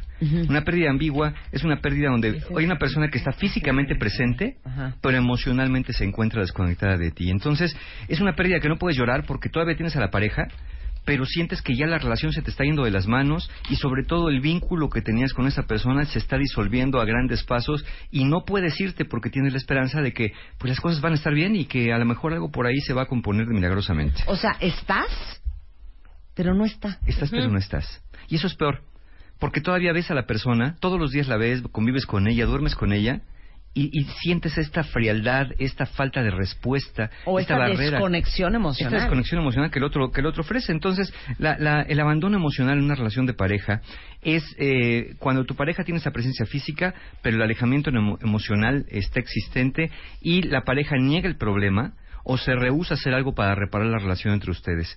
Es como esta imposibilidad de conectar emocionalmente con, con- con él o con ella y la sensación de que tus necesidades emocionales no están siendo cubiertas en la relación. Ok. Ahora, A ver. ¿qué, qué, qué señales hay? No, no es una relación de, de hos- hostil, no es una relación de rechazo abierto, no es una pareja que te dice, deja, no me toques, vete. No, no es esta relación donde están todo el tiempo peleando. Es un poco más sutil, por eso cuesta trabajo abordar el tema, porque esta, lo que predomina en una relación de abandono emocional es una indiferencia. Una indiferencia que puede ser indirecta y a veces directa. No es que tu pareja no te escuche, es que no te hace caso. No es que no le importe lo que te pasa, pues es que para él o para ella no es para tanto. Entonces, las señales de que está ocurriendo este abandono emocional típicamente son varias. Una de ellas, a veces se identifican los cuentavientes con esto. Cuando platican, cuando están conversando, tu pareja te escucha, sí, te oye, pero no parece conectar emocionalmente con lo que tú, te- tú dices. Hay una falta de empatía. Puede estar platicando algo muy triste, o algo muy eh, dramático para ti, o algo que te hace enojar, y te sigue oyendo, ¿no? Puede, sientes como que te da el avión. Son más bien conversaciones unilaterales desde el punto de vista emocional. Eh, no te devuelve gran cosa, más que, ah, órale, ¿no? Y este, no lo ves apesadumbrado por tus tristezas, no lo ves alegre por tus alegrías, te escucha eh, más bien eh, desde una posición de, ajá, ajá, Claro. Ajá. ¿no? Y si tú le reclamas que no te está escuchando, te dice, sí, sí, te estoy escuchando. Me acabas de contar que, se- que aparentemente del trabajo te van a correr y que estás muy preocupada. ¿Ves cómo sí te escucho? Entonces, ahí viene esta primera, esta, esta conversación aparentemente unilateral. El que estés platicando un poco con la pared, literalmente, ¿no? Eso te devuelve como si platicaras con un maniquí. Sí te desahogas, pero de una pareja necesitas que haya esta correspondencia, esta Claro, devolución como de si señales. hablaras con alguien transparente. Exacto, ¿no? O- o yo creo que hasta, hasta lo O dicen sea, las que no hay personas. resonancia a lo que dices. Hasta las personas dicen, creo que si le contara a un desconocido, me daría más señales de vida que, las que, que la que me das tú. Y otra señal con esto es que la- tu pareja tampoco te cuenta mucho de sus planes y de sus proyectos. No te comparte mucho de sus emociones. Te das cuenta que puede estar enojado, enojada o triste y cuando le preguntas qué tienes, él te pregunta nada, no, no tengo nada. Y sabes que algo tiene porque lo conoces o la conoces. Claro. Mira, Rodrigo mandó una cosa súper linda que es de Robin Williams que dice, solía pensar que la peor cosa en la vida era terminar solo. No lo es. Lo peor de la vida es terminar con alguien que te hace sentir solo. Es correcto. Ahí está el abandono emocional. Y Minerva mandó uno precioso. Unos fuman, otros beben, otros se drogan y otros se enamoran. Cada quien se mata a su manera. Bueno, cuando el amor es demasiado, ¿no? Ya hablaremos de eso en otros programas. Pero tenemos también otras señales de abandono emocional. Por ejemplo, hay otra que es no recibes señales de aprecio o de gratitud. Es decir, no importa lo que hagas, no importa lo que des, todo lo que sucede alrededor de la relación va a ser recibido como un evento más del día.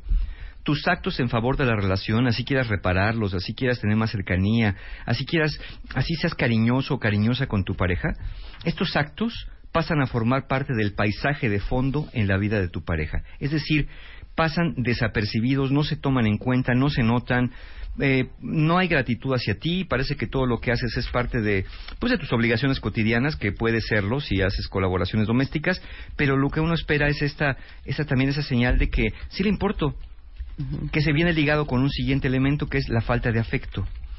Tu pareja se ha vuelto fría, se ha vuelto distante, no es hostil, ¿no? No es hostil, es más bien ausente en cuanto a la cercanía, especialmente al contacto físico, a las muestras de cariño verbal y no verbal.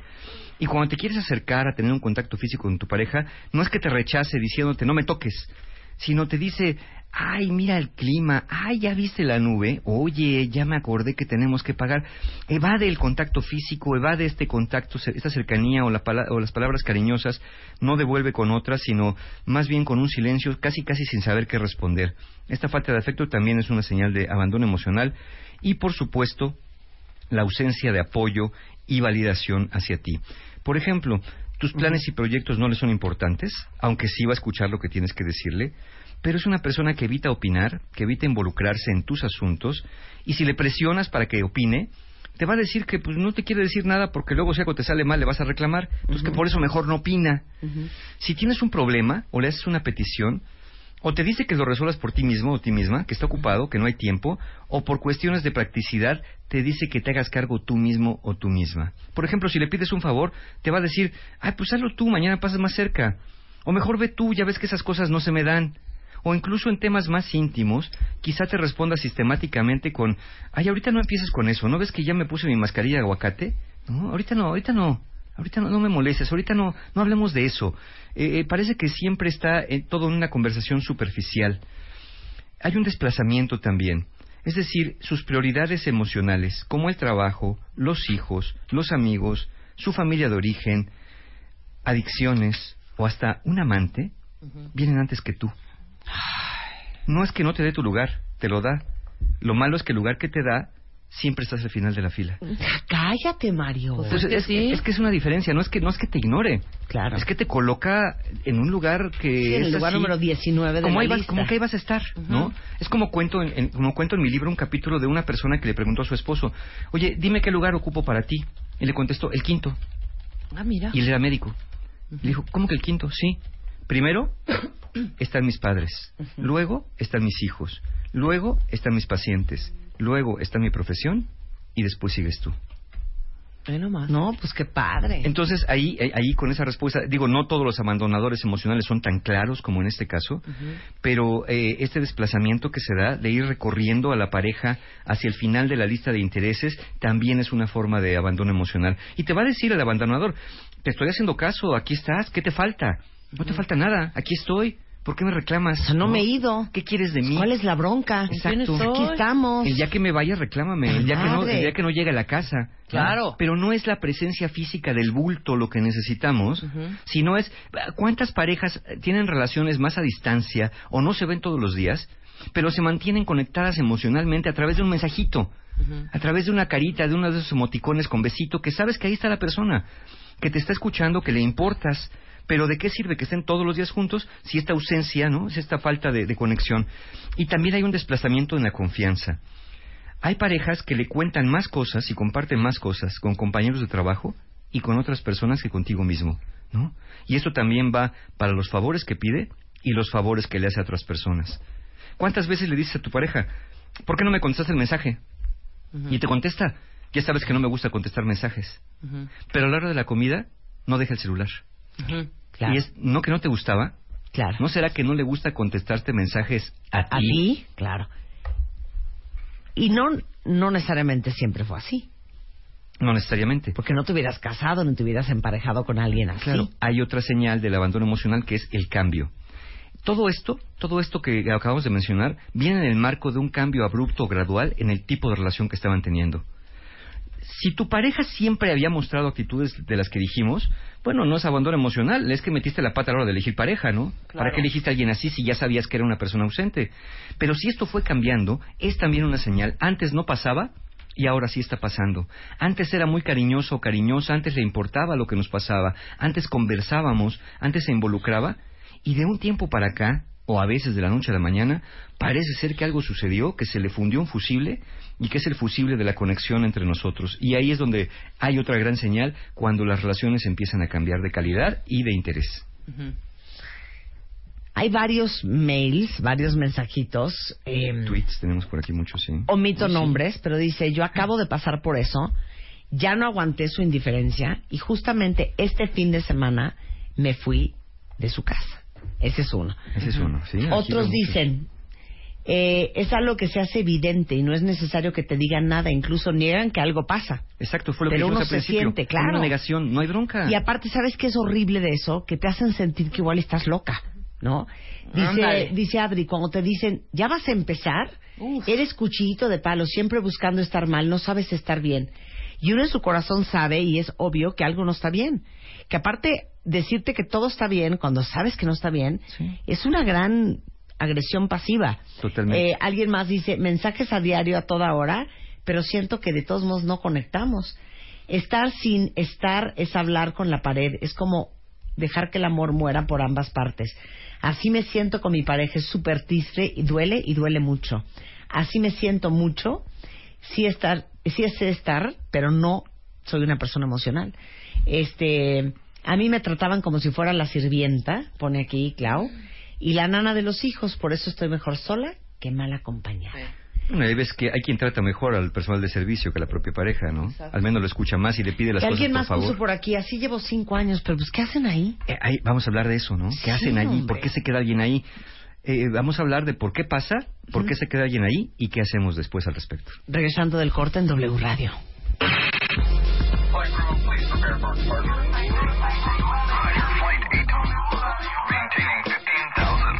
15,000. Temporada 11. 1, 2, 3, 4, 5, 6, 7, 8, 9, 10.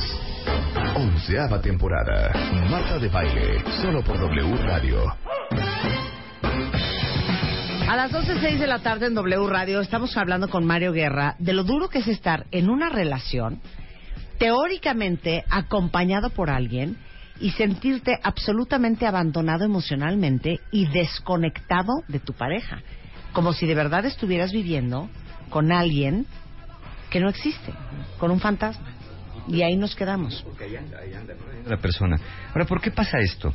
Bueno, esto puede ser por causas personales o por causas de la relación. Nada surge por arte de magia ni sin ninguna razón. Entonces, las causas más comunes pueden ser en algunas personas, por ejemplo, esas personas que empezaron muy bien el noviazgo o el inicio de la relación y después dieron el cambiazo aparentemente de la nada. Eso puede deberse al miedo a la intimidad. Hay personas que durante la fase del cortejo sean interesadas, muy proactivas en la relación, pero cuando empieza la vida en pareja, a los pocos meses o hasta pocos años, se retiran emocionalmente. ¿Por qué? Porque tienen miedo de fundirse en el otro, de ser absorbidos emocionalmente, de ser dominados o quedar evidenciados por la pareja, aunque la pareja no represente amenaza. Estas personas con miedo a la intimidad tienen esa creencia y es un reflejo de vivencias infantiles no resueltas y va acompañado de mucha ansiedad, es inconsciente. Esa es una causa. Hay otra causa, eh, el resentimiento. Cuando los sentimientos de enojo o tristeza no son expresados adecuadamente, o no se han sido validados y escuchados, pues también la persona tiende a alejarse. Acuérdense que lo que no se dice se actúa. Si han tenido discusiones, incidentes que estén llenos de críticas, desprecio, faltas de respeto, eh, con esto eh, terminas emocionalmente lastimado. Entonces, muchas personas se alejan para ponerse a salvo. Eh, cuando ya nosotros decimos, pues es que no pasó nada, pero haz memoria y a lo mejor hubo algo, algo de ahí. Eh, la resignación sería otro elemento. O sea, que estén con alguno de mis cuentavientes por resignación. Sí, mira, existen a veces expectativas que no se expresan y como no se expresan no se cumplen a veces, o tu pareja ha intentado en el pasado encontrar desde su perspectiva solución a problemas que ha venido cargando observando la relación, pero de los que no habla y puede ser que tú no hayas notado. Como tu pareja no expresa reclamos, no abre conversaciones al respecto de los problemas, pero, pero siente que hay problemas, sus esfuerzos son unilaterales y frecuentemente en vano, así que pierde la esperanza de un cambio y deja de invertir en la relación. Una persona resignada o porque hizo el intento y la pareja no le hizo caso, o porque pues no se atrevió a hablar por temor a empeorar las cosas y eso hizo que todo se fuera descomponiendo peor. Claro. O sea, ahora hay- sí que mal, más vale malo por conocido. Pues sí, Pero yo creo que más- en ese sentido. Aquí más bien valdría decir cuando tenemos algún desacuerdo, decirlo, y lo afortunado sería que la pareja lo escuchara y al menos lo tomara en cuenta. Claro. Eh, por ejemplo, aquí hay muchas personas que diciendo cosas, la, la pareja les dice, ay, cállate, no hay problema, no pasa nada, ya haces una tempestad en un vaso de agua, no es para mente. tanto. Otro factor son estresores externos. A veces, hijos pequeños, jornadas de trabajo demandantes, problemas financieros a los que no se les ve solución, también pueden desencadenar un alejamiento emocional. Frecuentemente se toma esta opción cuando se siente que la pareja no es una fuente de apoyo y entonces prefiere uno alejarse de ahí. Obviamente también hay otros, otros, otro tema como son horarios divergentes. Suena extraño, pero muchas parejas se alejan emocionalmente por la falta de convivencia y conversaciones, especialmente cuando tienen horarios diferentes, ¿no? A lo mejor yo trabajo de lunes a viernes, tú trabajas sábado y domingo, nunca nos vemos y cuando nos vemos, pues nada más estamos muy cansados y ya no, ya dejamos de conversar. Es que les digo una cosa, va a sonar muy fuerte lo que te voy a decir, pero es un milagro que una pareja sobrevive a los hijos. Sí, es verdad. Y O sea, yo sé que, que suena fuerte. que una pareja sobrevive a los hijos, el día a día, la chamba, las presiones económicas. cañón, hija. Está muy cañón.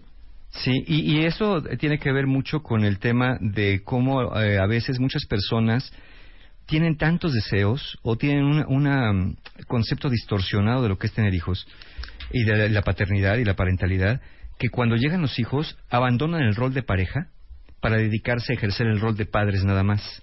Y entonces se pasan todos los años de la crianza, que pueden ser muchos años de crianza. Eh, creo que en México es hasta los 35, 36 años, pero bueno. Sí, 42, Ah, por ahí ¿no? así. Más o Sí, menos. más o menos, cuando uno empieza a irse de la casa, ¿no? Si las Ajá. cosas no van bien. Pero bueno, muchos años de crianza con los niños pequeños y si hay un abandono del rol de pareja, existe también un abandono emocional. Yo no digo que, jamás diré que los hijos no son importantes, pues, pero pienso que son un elemento importante de la vida, de relación, y, pero no el único. Y la vida de pareja tiene que dársele un tiempo también a la vida de pareja. Dedicarse únicamente a los hijos, lo único que va a generar es que nuestro rol de padre se fortalezca, pero el rol de pareja se debilite. Tenemos que alimentar un poco a los dos. Y la última razón la dejé al final porque, pues más allá del miedo a la intimidad, que es una razón psicológica y, inconsciente, del resentimiento por no decir las cosas de las que no estamos conformes, la resignación por no ver un cambio hacia el futuro, que algo pueda mejorar, las cosas externas y los horarios que no, con- no son compatibles. La razón más común y quizá más dolorosa por la que una persona actúa de esta manera con alejamiento emocional es porque ya quiere terminar la relación.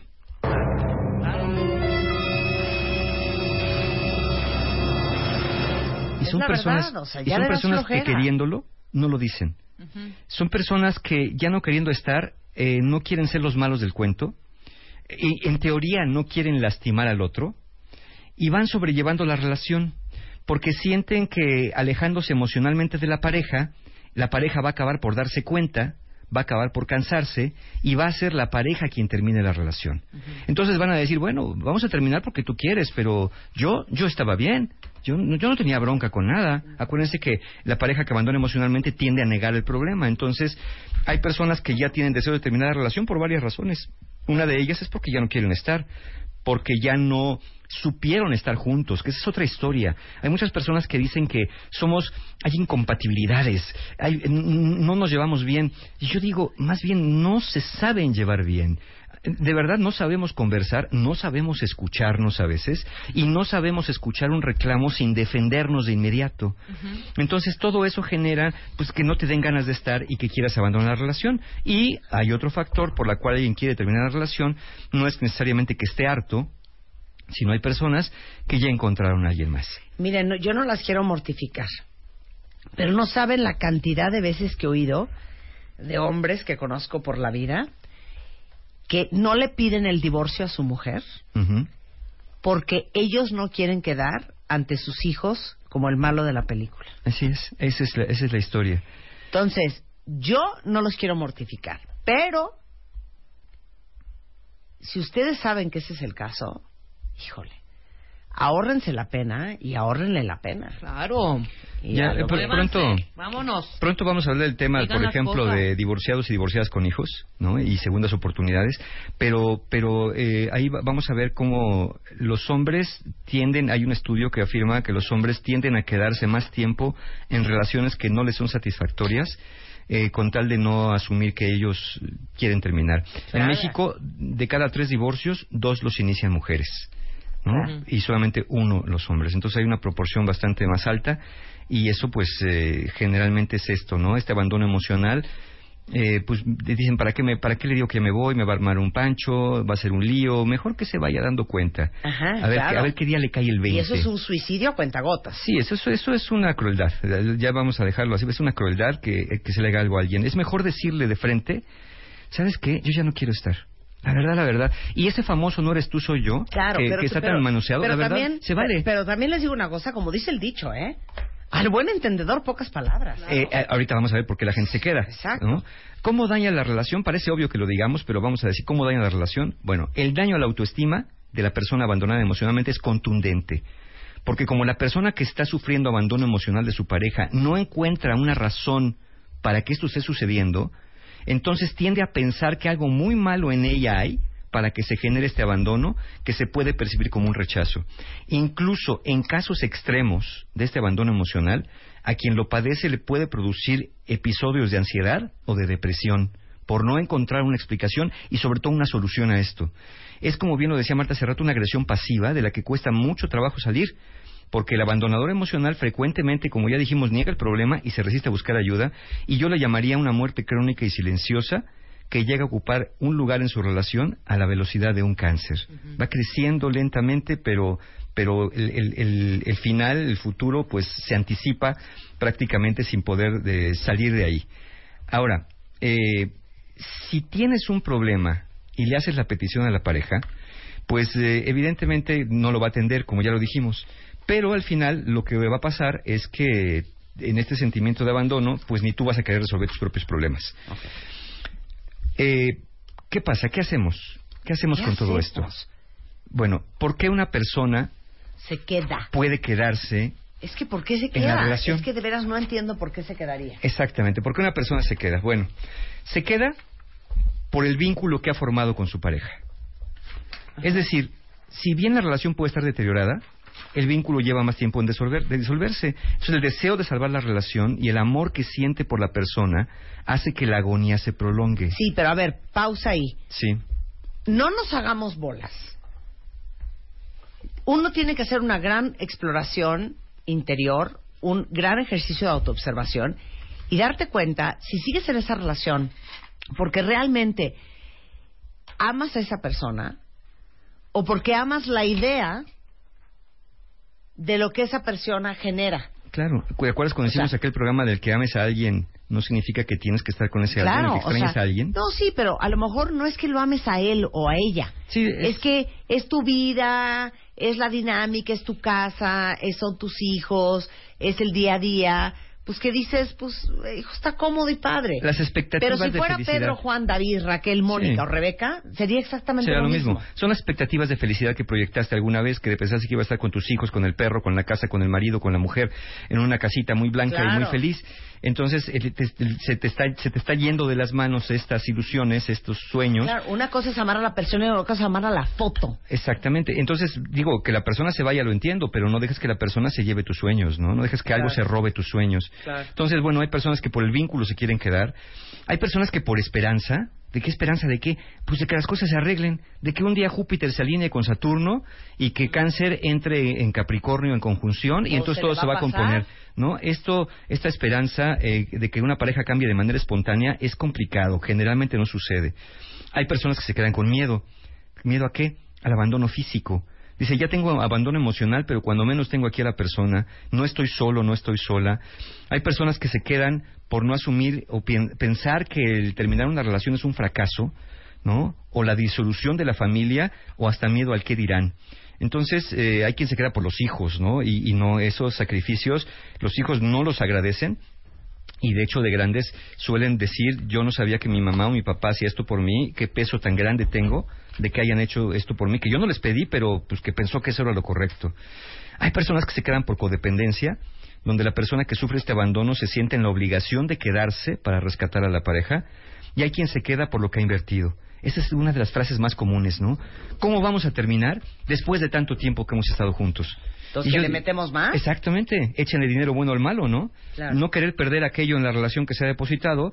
Tú más pregúntate qué tienes más miedo, si de perder lo que ya perdiste o de seguir perdiendo lo que todavía tienes, que puede ser tu dignidad, que puede ser tu juventud en un momento dado, y esos sueños de los que hablaba Marta, que depositaste en esa persona, pero ya viste que no le está honrando esos sueños, que no está honrando ni compartiendo tus sueños, y que de- definitivamente te ha dado señales de que ya no quiere estar. Claro. Ahora, otra opción. ¿Hay remedio? Sería la pregunta. Exacto, más bien. No, o- o- que, que otra opción es porque tú también estás en un lugar de confort. Ah, claro. Y que el problema de autoestima es de creer que no mereces nada más y que con esto deberías de conformarte y que mira que de los males, el, pues el menos peor. Sí, yo no sé de la zona de confort, le llaman la zona de confort, porque deberían llamarle más bien la zona conocida, pero generalmente ni estamos tan confortables en la zona de confort. Es una zona que nos aprieta, que nos constriñe, que nos asfixia, que nos impide movernos hacia otra parte. Entonces, eh, las personas que piensen que se sientan inmerecedoras de una relación mejor, las personas que digan, no, ¿para qué busco? Todos son iguales, es igual, todas las relaciones son así. Híjole, Uno las va sobreviviendo. Acaba No. de mandar Jackie una imagen que está de jalarse los pelos. Dice, si tienes que pedirle que se quede, ya se fue, aunque se quede. Jackie, eso es muy fuerte. espantoso. Sí, y eso Lo vuelvo a repetir. Va, vas, vas, adelante. Si tienes que pedirle que se quede, ya se fue, aunque se quede. Claro. Entonces, Y- ¿para qué quieren que se quede? ¿Para qué obligan a alguien que se quede que ya no quiere estar? Claro, y hay otra frase divina que lo tengo en, en- en mi sitio, dentro de las frases, mis frases favoritas, que dice, es espantoso pedirle a alguien que se quede. Pero más espantoso, no, es como es, es, es horrible despedirse de alguien que no quieres dejar ir. Pero más doloroso pedirle que se quede cuando lo que quiere es irse. No, Claro. está cañón. Y por eso, por eso surgen estos elementos de abandono emocional, porque hay personas que se van quedando. Hay personas que dicen, qué difícil es salir de una relación. Porque cuando dices, me quiero ir, te ponen mil trabas, mil argumentos y te dicen, no, no, no, vamos a intentarlo. Y está bien que puedas intentarlo una vez, dos veces, pero si ya la persona te dijo y te ha demostrado más que decirte que ya no quiere estar, ¿para qué retenerle? ¿Para qué decirle que intentemos algo que no ha querido intentar? Ahora, ¿qué, qué hacer en este caso? ¿Qué- qué- ¿Hay remedio? Bueno, sí, sí y no. Sí, si los dos quieren. Porque para salvar la relación se necesita que ambos reconozcan que hay un problema, que quieren hacer algo útil y diferente, sobre todo al respecto, como en este caso buscar ayuda profesional. Pero si el otro niega el problema, si se resiste a buscar ayuda, ayuda e incluso te tacha de exagerado o exagerada o de loca o de loco, pues a lo mejor tienes que empezar a pensar en salvarte tú y buscar por tu cuenta la ayuda necesaria para entender lo que ocurre y poder tomar una decisión, una decisión más consciente. Si, mira, tu, tu pareja no es tonta. Si ya hablaste con él o con ella, si ya le dijiste cómo te sientes, si ya le dijiste que te sientes solo, indonada, si te sientes mal querido, si sientes que no empatiza contigo, que no conecta, que no te escucha, si ya se lo dijiste una vez y hasta dos veces y no has visto absolutamente ningún cambio, no es que no lo entienda. Decírselo 20 veces no va a hacer diferencia. Es que ya no quiere hacerlo. Esto es una cuestión o de imposibilidad, por lo que hablamos con los traumas de la infancia, que tú no eres su terapeuta, o que ya no quiere estar, pero simplemente no se atreve a decírtelo. Entonces, aquí la decisión tendría que ser de cada quien, quedarse, quedarse a pesar del abandono, no es la mejor idea, porque, insisto, la juventud se está yendo, tu felicidad se está yendo, La vida está pasando. Y yo le diría a una persona así, si mientras yo construyo puentes tú levantas murallas, creo que ya no quiero, creo que ya no tengo nada que hacer en esta relación. Porque con el mismo material, con la misma relación que tienen, con la misma que la construyeron, con ese mismo material puedes construir puentes o puedes construir murallas. Mientras uno construye una cosa, otro construye la otra, eso no va a funcionar. Entonces, obsérvense, mírense, vean cuánto lo han intentado, vean qué están esperando, vean quién les ha pedido que se queden y que aguanten y por quién están haciendo ese sacrificio si fuera así.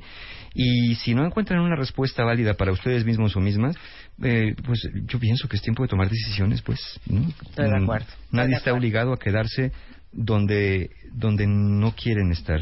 Y nadie Pues- está obligado a quedarse con alguien que ya no quiere estar con uno. Pues yo diría que de- dense un cursito. Tienes cursos ahorita, ¿no, Mario? Sí, sí, muchas gracias a los que estuvieron el domingo pasado en el viaje del héroe, un taller que, que siempre me gusta mucho dar, eh, gracias a los que estuvieron ahí. Y ya vienen talleres en abril, ahorita vienen las vacaciones, vamos a descansar un poquito de talleres, pero en abril empezamos el 9 de abril con relaciones rotas. Justamente es un taller exclusivamente para personas que están pasando por una ruptura o separación de pareja y que aún no terminan de soltar, que aún no pueden superar ya sea el enojo, la tristeza, la añoranza, aunque sea de una relación de abandono emocional, ese taller es para ellos, 9 de abril, Relaciones Rotas. También tenemos el taller Aprender de la Pérdida, que es el sábado 16 de abril. Es un taller que imparto solamente dos veces al año. Trabajamos duelo y pérdidas de seres queridos por muerte, puede ser la muerte de un hijo, la muerte de un hermano, y, y- y muy pronto, platicábamos Rebeca y yo, muy pronto hablaremos de un tema así, de pérdida otra vez, como hace muchos años. Volveremos a tomar eh, el tema de pérdida para ustedes desde, desde mi perspectiva. Y está el taller 16 de abril, Aprender de la Pérdida. Y a partir de hoy, a partir de hoy están abiertas las inscripciones para el taller La Ciencia y el Arte de Ser Pareja, que muchas personas en ese taller encuentran otra vez maneras de conectarse y reconectarse y de volver a conversar. Entonces, ahí hay una gran oportunidad para este tema del abandono emocional. Si lo están sintiendo en pareja, al menos, al menos juntos hagan el, el intento a través de esta propuesta, el taller La Ciencia y el Arte de Ser Pareja, 23 de abril, y comenzamos con precio de preventa a partir de hoy, así que no lo van a encontrar más barato que estos días. Aprovechen las parejas que quieran mejorar su relación. Toda la información de los talleres, las formas de pago, meses sin intereses, la encuentran en la página de mis amigos www.encuentrohumano.com. Te queremos, Mario. Yo también, Muchas, muchas gracias. No se queden tristes, cuentavientes. Como dice mi mamá, a la depresión, acción. Es. Oigan, dos cosas importantísimas. Uno, para todos los que están remodelando su casa, déjenme decirles que están ahorita en Grand Home haciendo una cosa que se llama las noches de primavera. Y del 18 al 20 de marzo en todas las salas, comedores, recámaras, eh, van a tener 35% de descuento de, en pago de contado. 30% de descuento y 12 meses sin intereses con tarjetas bancarias. Y si prefieren, pueden hasta apartar esos tres días lo que quieran con solo el 10% del monto total del pedido y van a tener hasta nueve meses sin intereses para pagar. Grand Home tiene 12 tiendas en la Ciudad de México y área metropolitana. Eh, échenle un ojo, están en grandhome.com.mx para ver cuál es la más cercana a ustedes. Regresando, La Gusana en W Radio. Ya volvemos. Marta de Baile, temporada 11. 11, 11. W Radio. Hoy, transmitiendo en vivo desde la XEW, la voz de la América Latina, presentamos los martes de Siempre en Domingo. Con las estrellas de ayer y hoy.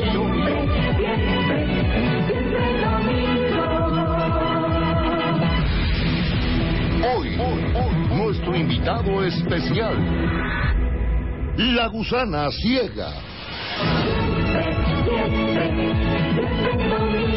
Con Marta de Baile. Martes de siempre en domingo. Comenzamos. Ladies and gentlemen, boys and girls, live from the studios of W Radio for the rest of the country, for the rest of the world. Internationally renowned in Mexico and the United States of America. Sold out at the National Auditorium, o sea, el Auditorio Nacional. This new record, produced by the great Howard Redcup, considered one of the best producers according to Rolling Stone magazine. This is the blind female worm, la gusana ciega en W Radio.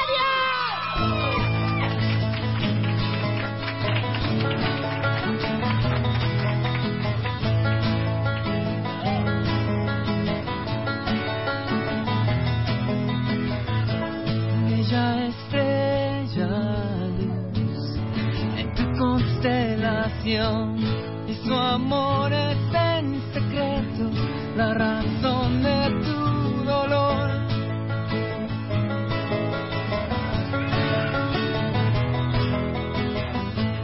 Ella está cansada de tu conversación y prefiere seducirte que vender su corazón derramando en el mantel se va desprendiendo de su piel.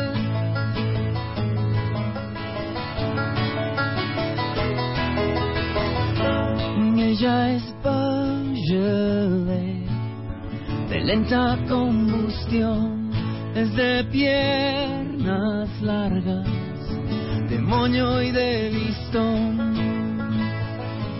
Y ella sabe dónde acariciarte.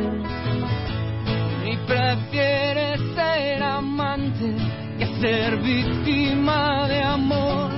Y se va derramando en el mantel. Y se va desprendiendo de su piel. Es tuya para amar. No hay nada más que hablar.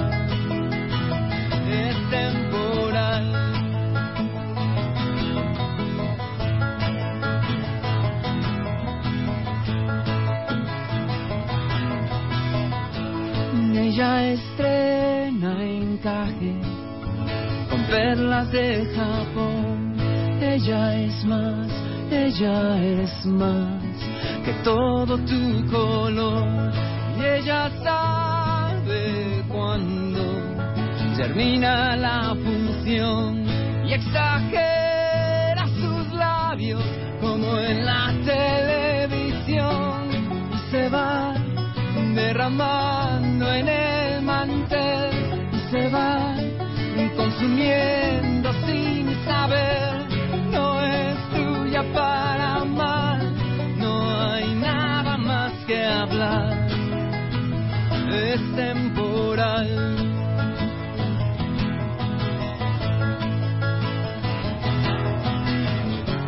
Es lava de un volcán, no es tuya para amar. Temporal. Y se va, y se va. Esfera de cristal, no es tuya para amar. Es temporal.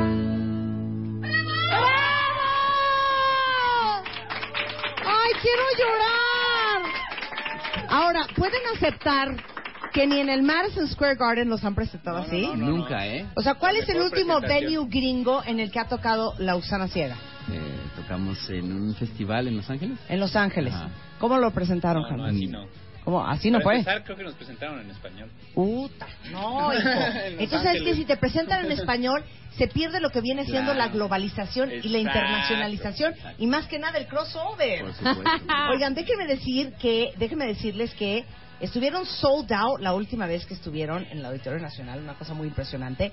Este ya es el final del Tour Monarca. Todos los cuentavientes que están presentes, que es la primera vez que hacemos, siempre en domingo, en martes, con público. ¿Qué prefieren? ¿A estos cuentavientes aplaudiéndoles o silencio? O aplaudamos nosotros. Rebeca, aplaudamos nosotros.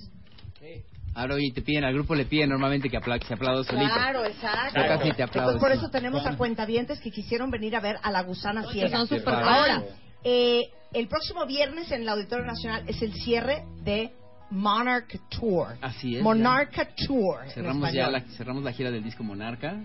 Fueron como dos años de, de trabajo y estamos bien contentos de hacerlo ahí en el auditorio. Ahora, les voy a decir lo más cool de ustedes tres, aquí, en, en un poco en, pues en Unplugged.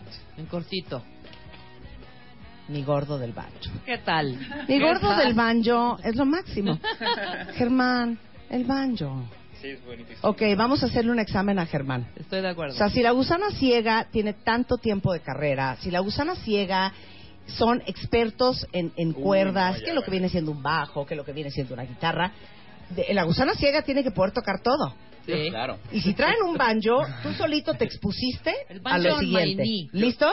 Yo soy el baterista, o sea que... Bueno, pero tocas muy bien el banjo, Ah, hijo. A ver, va. No vais a preguntarle muchos instrumentos No, de cuerda, no, no, no. baterista. No te voy a pedir ni sol sostenido ni fa nada Ah, de sí eso. sé. Tú vas a seguirme a mí, ¿ok? Ah, ok. ¿Listos? Sí. Y ustedes se prenden cañón. Venga. ¿Listo? Banjo, ¿ok? Oh, old MacDonald had a farm, E-I-E-I-O, and in the farm he had a pig, E-I-E-I-O, and an oink oink here, and an oink oink there, here an oink there, and everywhere an oink. Old MacDonald had a farm, E-I-E-I-O. Siento que yo estaba cantando en sol y tú estabas en otra nota. No, no estábamos en sol. ¿Sabes Pero, qué? pero los dos estaban en Nashville. A ver, sí, sí, sí, estábamos en Cada uno en su, en su tono, Estábamos pero en en Nashville. Grand Ole Sí, Opry. estaba- Exacto. Ahora, siento que Daniel puede tocar ese banjo mejor. Uh, Vamos a hacer, dale el banjo a Janel. Segunda oportunidad. Y ustedes dicen, ¿quién de la gusana ciega puede acompañar a una cantante amateur de una manera más profesional? ¿Quién nació para tocar ¿O qué creían? no? ¿Que nada más iban a venir a cantar sus canciones? No. Espérate, entonces, dame, dame tono. Dame tono. Oh, oh, oh, oh. Ahí estás, ahí estás. Oh, ¿ya? Listo, listo, listo. Se me está Y yendo. ustedes votan. Dame, dame tono otra vez, por o, favor. O, o, o, o Dani. Ahí está el tono. Lista. Oh, MacDonald had a farm, And in the farm he had a duck, E-I-E-I-O, and a quack quack here, and a quack quack there, quack quack. Nadie te dijo toca como Joe Satriani. O sea, en buena onda, no eres Eddie Van Halen. Esta era una cosa infantil, amigable, de recortar los villancicos de chiquitos. Pensé que estamos haciendo una nueva versión. Según ¿Sabes yo es lo que habíamos platicado fuera del aire. A ver, Que aplauso no sé. para Germán. Aplauso para el Joe Satriani del banjo. Sí, a- a- aplauso para Daniel. ¡El ganador es Germán! Oye, ¿te faltó Lu? ¿Qué? No, Ah, no, no. Lu. Pero Lu, ¿qué eres? Tú eres bajo, ¿no? Sí. Y no, pero él menos, ¿eh? de la Cada- guitarra. cada ¿Eres dedo peor que, Germán. que Daniel? No creo, pero... Perdón. ¿Le damos una oportunidad a Lu? Lu? Ok, ya. Pásale el banjo. ¿Para qué traen un banjo? Saben que el banjo prende, que el banjo motiva. Ahorita seguimos cantando con la ha hecho el esfuerzo de enseñarnos banjo. Lu, ¿tienes hijos? Sí. Ok. ¿Qué cantaban tus hijos? O el ratón vaquero Por o supuesto, o qué- o cri, prefieres cri, o cri, McDonald's? cri, cri, cri, Es un perfecto, está Es un banjo. Ok. Alejémonos del rollo Slash, del rollo Eddie Van Halen, del rollo Joe Satriani, de Jimi Hendrix. De no es ese conocedores, corte. de conocedores. Ok. ¿Cuál va a ser?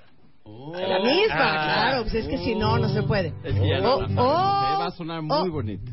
Oh, oh, MacDonald had a farm, E-I-E-I-O, and in the farm he had a sheep, E-I-E-I-O, and a man there here, and a man there here a man there, a man there, everywhere a man oh, MacDonald had a farm, E-I-E-I-O.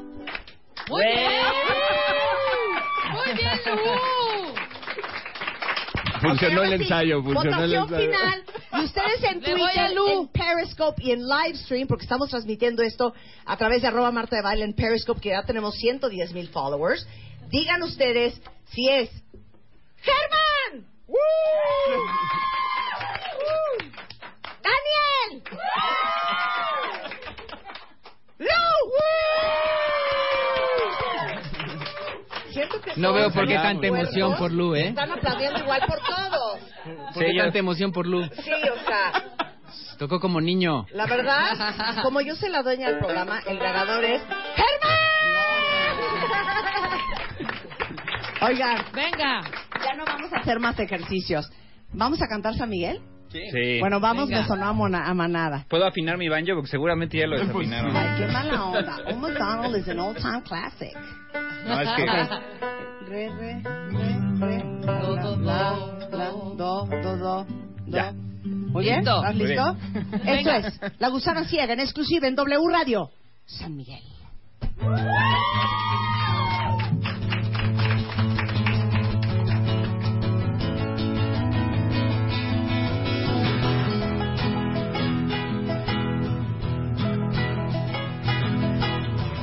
Seduces como el mar, te duermes y luego te vas.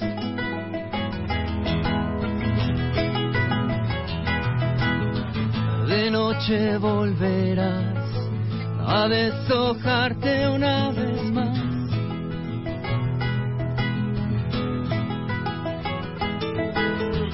Si solo tú supieras lo que es quererte morder tu piel. Si solo tú quisieras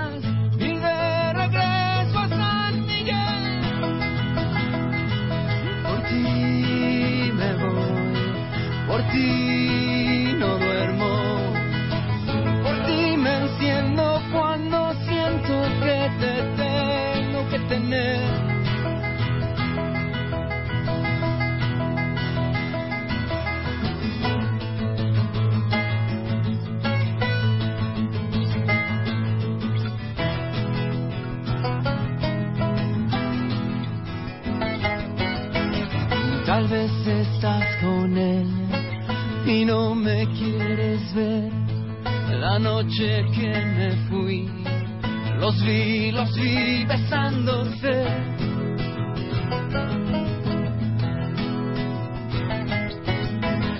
Su mano en tu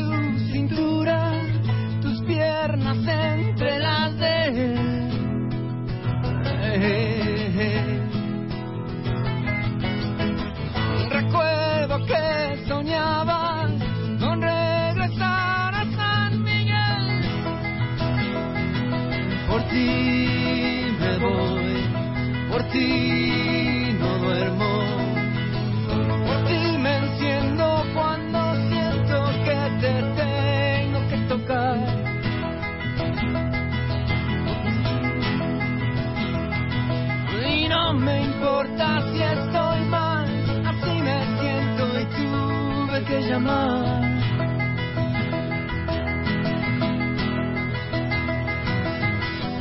De noche no se ve y nadie tiene que saber.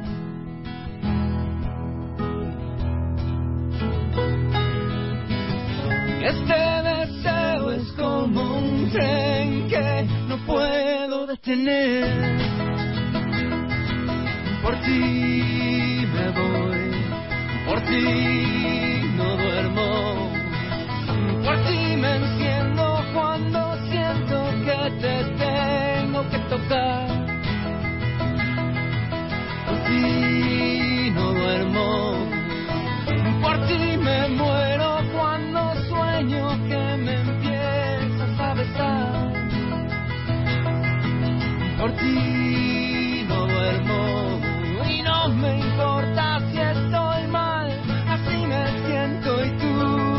llamar.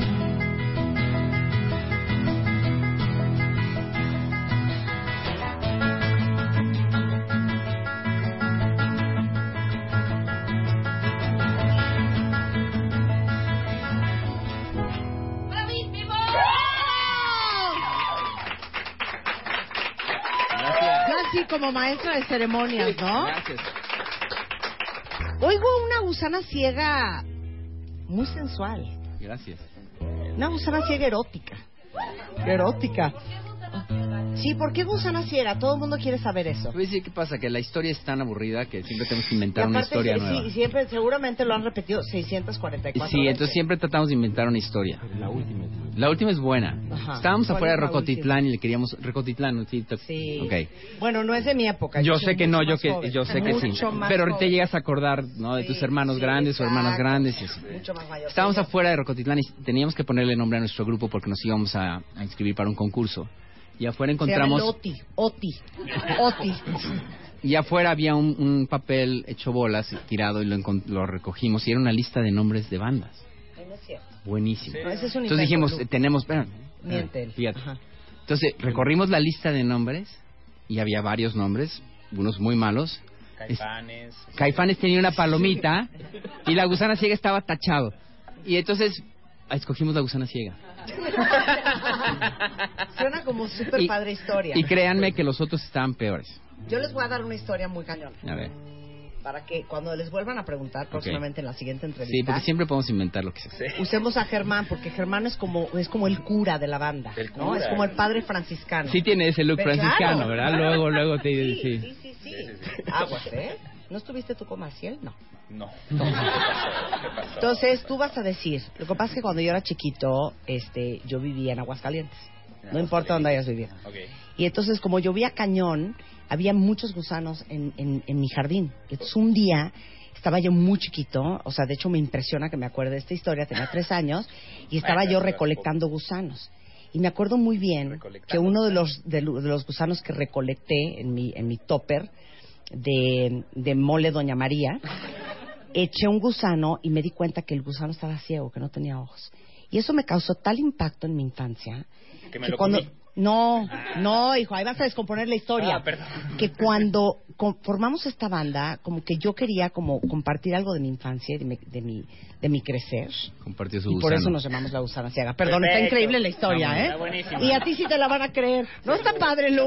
Pero la se- verdad. Se la van a creer por el look franciscano. Claro, Porque Impone, ¿no? Y era un niño medio nerd, que nadie jugaba con él, entonces sus amigos eran los gusanos, ¿me entiendes? Como ese rollo. Como, como es por ahí la cosa, ¿no? Recogía los gusanos de la tierra y los guardaba en su topper. Oigan, Muy bien. a ver, este, esta es una pregunta que llegó por Twitter. Llevan 600 con- 650 conciertos entre México y Estados Unidos. Ahora esta gira que termina el viernes, y de hecho los vamos a invitar cuentavientes, estos abusados, tanto en Periscope como en Livestream, en el Auditorio Nacional. No, ustedes ya los vieron en vivo y, y todo, y foto y todo. Ustedes ya no van. No, también los vamos a invitar, claro que los vamos a invitar. Bueno, van a estar en el Auditorio Nacional. Después de 650 conciertos, ¿en qué momento y cómo sucede la conversación de, ¿y ahora qué hacemos, güey? Ah. A ver. O sea, ya no podemos otra vez salir con el gorrito y otra vez con la pantalla. ¿Te No, acuerdas es la video? primera vez que vamos a salir con un banjo, por ejemplo. Ok, banjo, el banjo Y gusta, con el banjo prende. también va a ser la primera vez que salimos. con Sí, sí, gorrito. sí, con el gorrito. No, pero, pero neta, ¿cómo se sientan a pensar el concepto de una nueva gira? Pues sabes que la verdad es que de que estás haciendo una gira y trabajas dos años sobre, sobre la promoción de un disco y estás haciendo ciertas cosas, obviamente de ahí te surgen nuevas ideas y te surgen ganas de hacer cosas diferentes. Puede ser una, no necesariamente estamos reinventando nada, pero para nosotros puede ser algo, algo novedoso, reversionar alguna canción o concentrarnos en una u otra eh, parte o momento del show. Entonces eh, siempre estamos como pensando en, en qué es lo que vamos a hacer que sea nuevo. Por eso, de ir al concierto, ¿qué nos ofrecerías?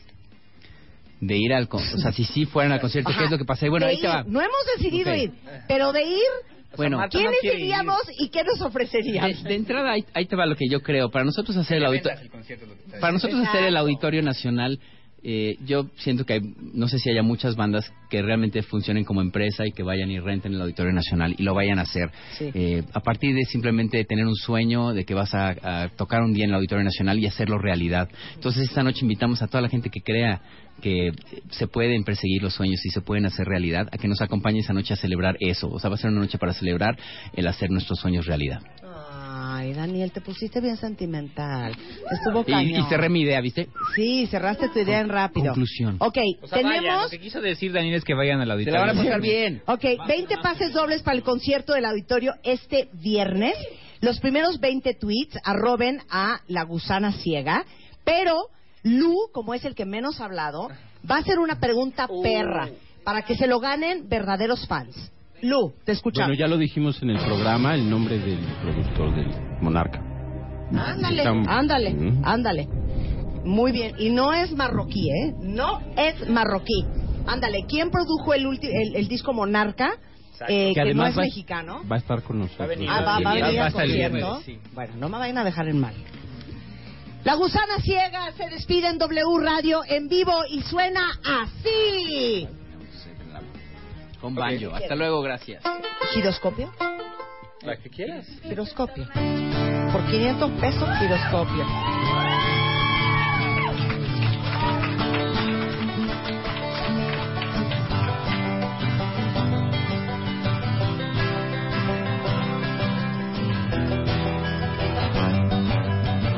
Colores vienen y se van. Encuentros, misterios eternos. Te desvaneces con el sol. Pensar que te escondes es parte del juego. El lunes buscas el martes, mientes el jueves te encuentro y empieza de nuevo. Giramos alrededor, midiendo nuestro temor. Giramos alrededor y nunca tocamos el sol. Este mes, en Revista MOA, te la vives tomando chochos para la acidez, inflazón, gases, retortijones, colitis, gastritis. ¿Tienes mala fama en la oficina? Revive tu reputación en ocho pasos. ¿Cómo durar más en la cama? Deja de inventar pretextos y vuélvete un maratonista sexual. ¿Te sientes solo y aislado 24 por 7? MOA Marzo. Más de 120 páginas de aprendizaje, desarrollo, ideas e inspiración para estar mejor. Una revista de Marta de Baile.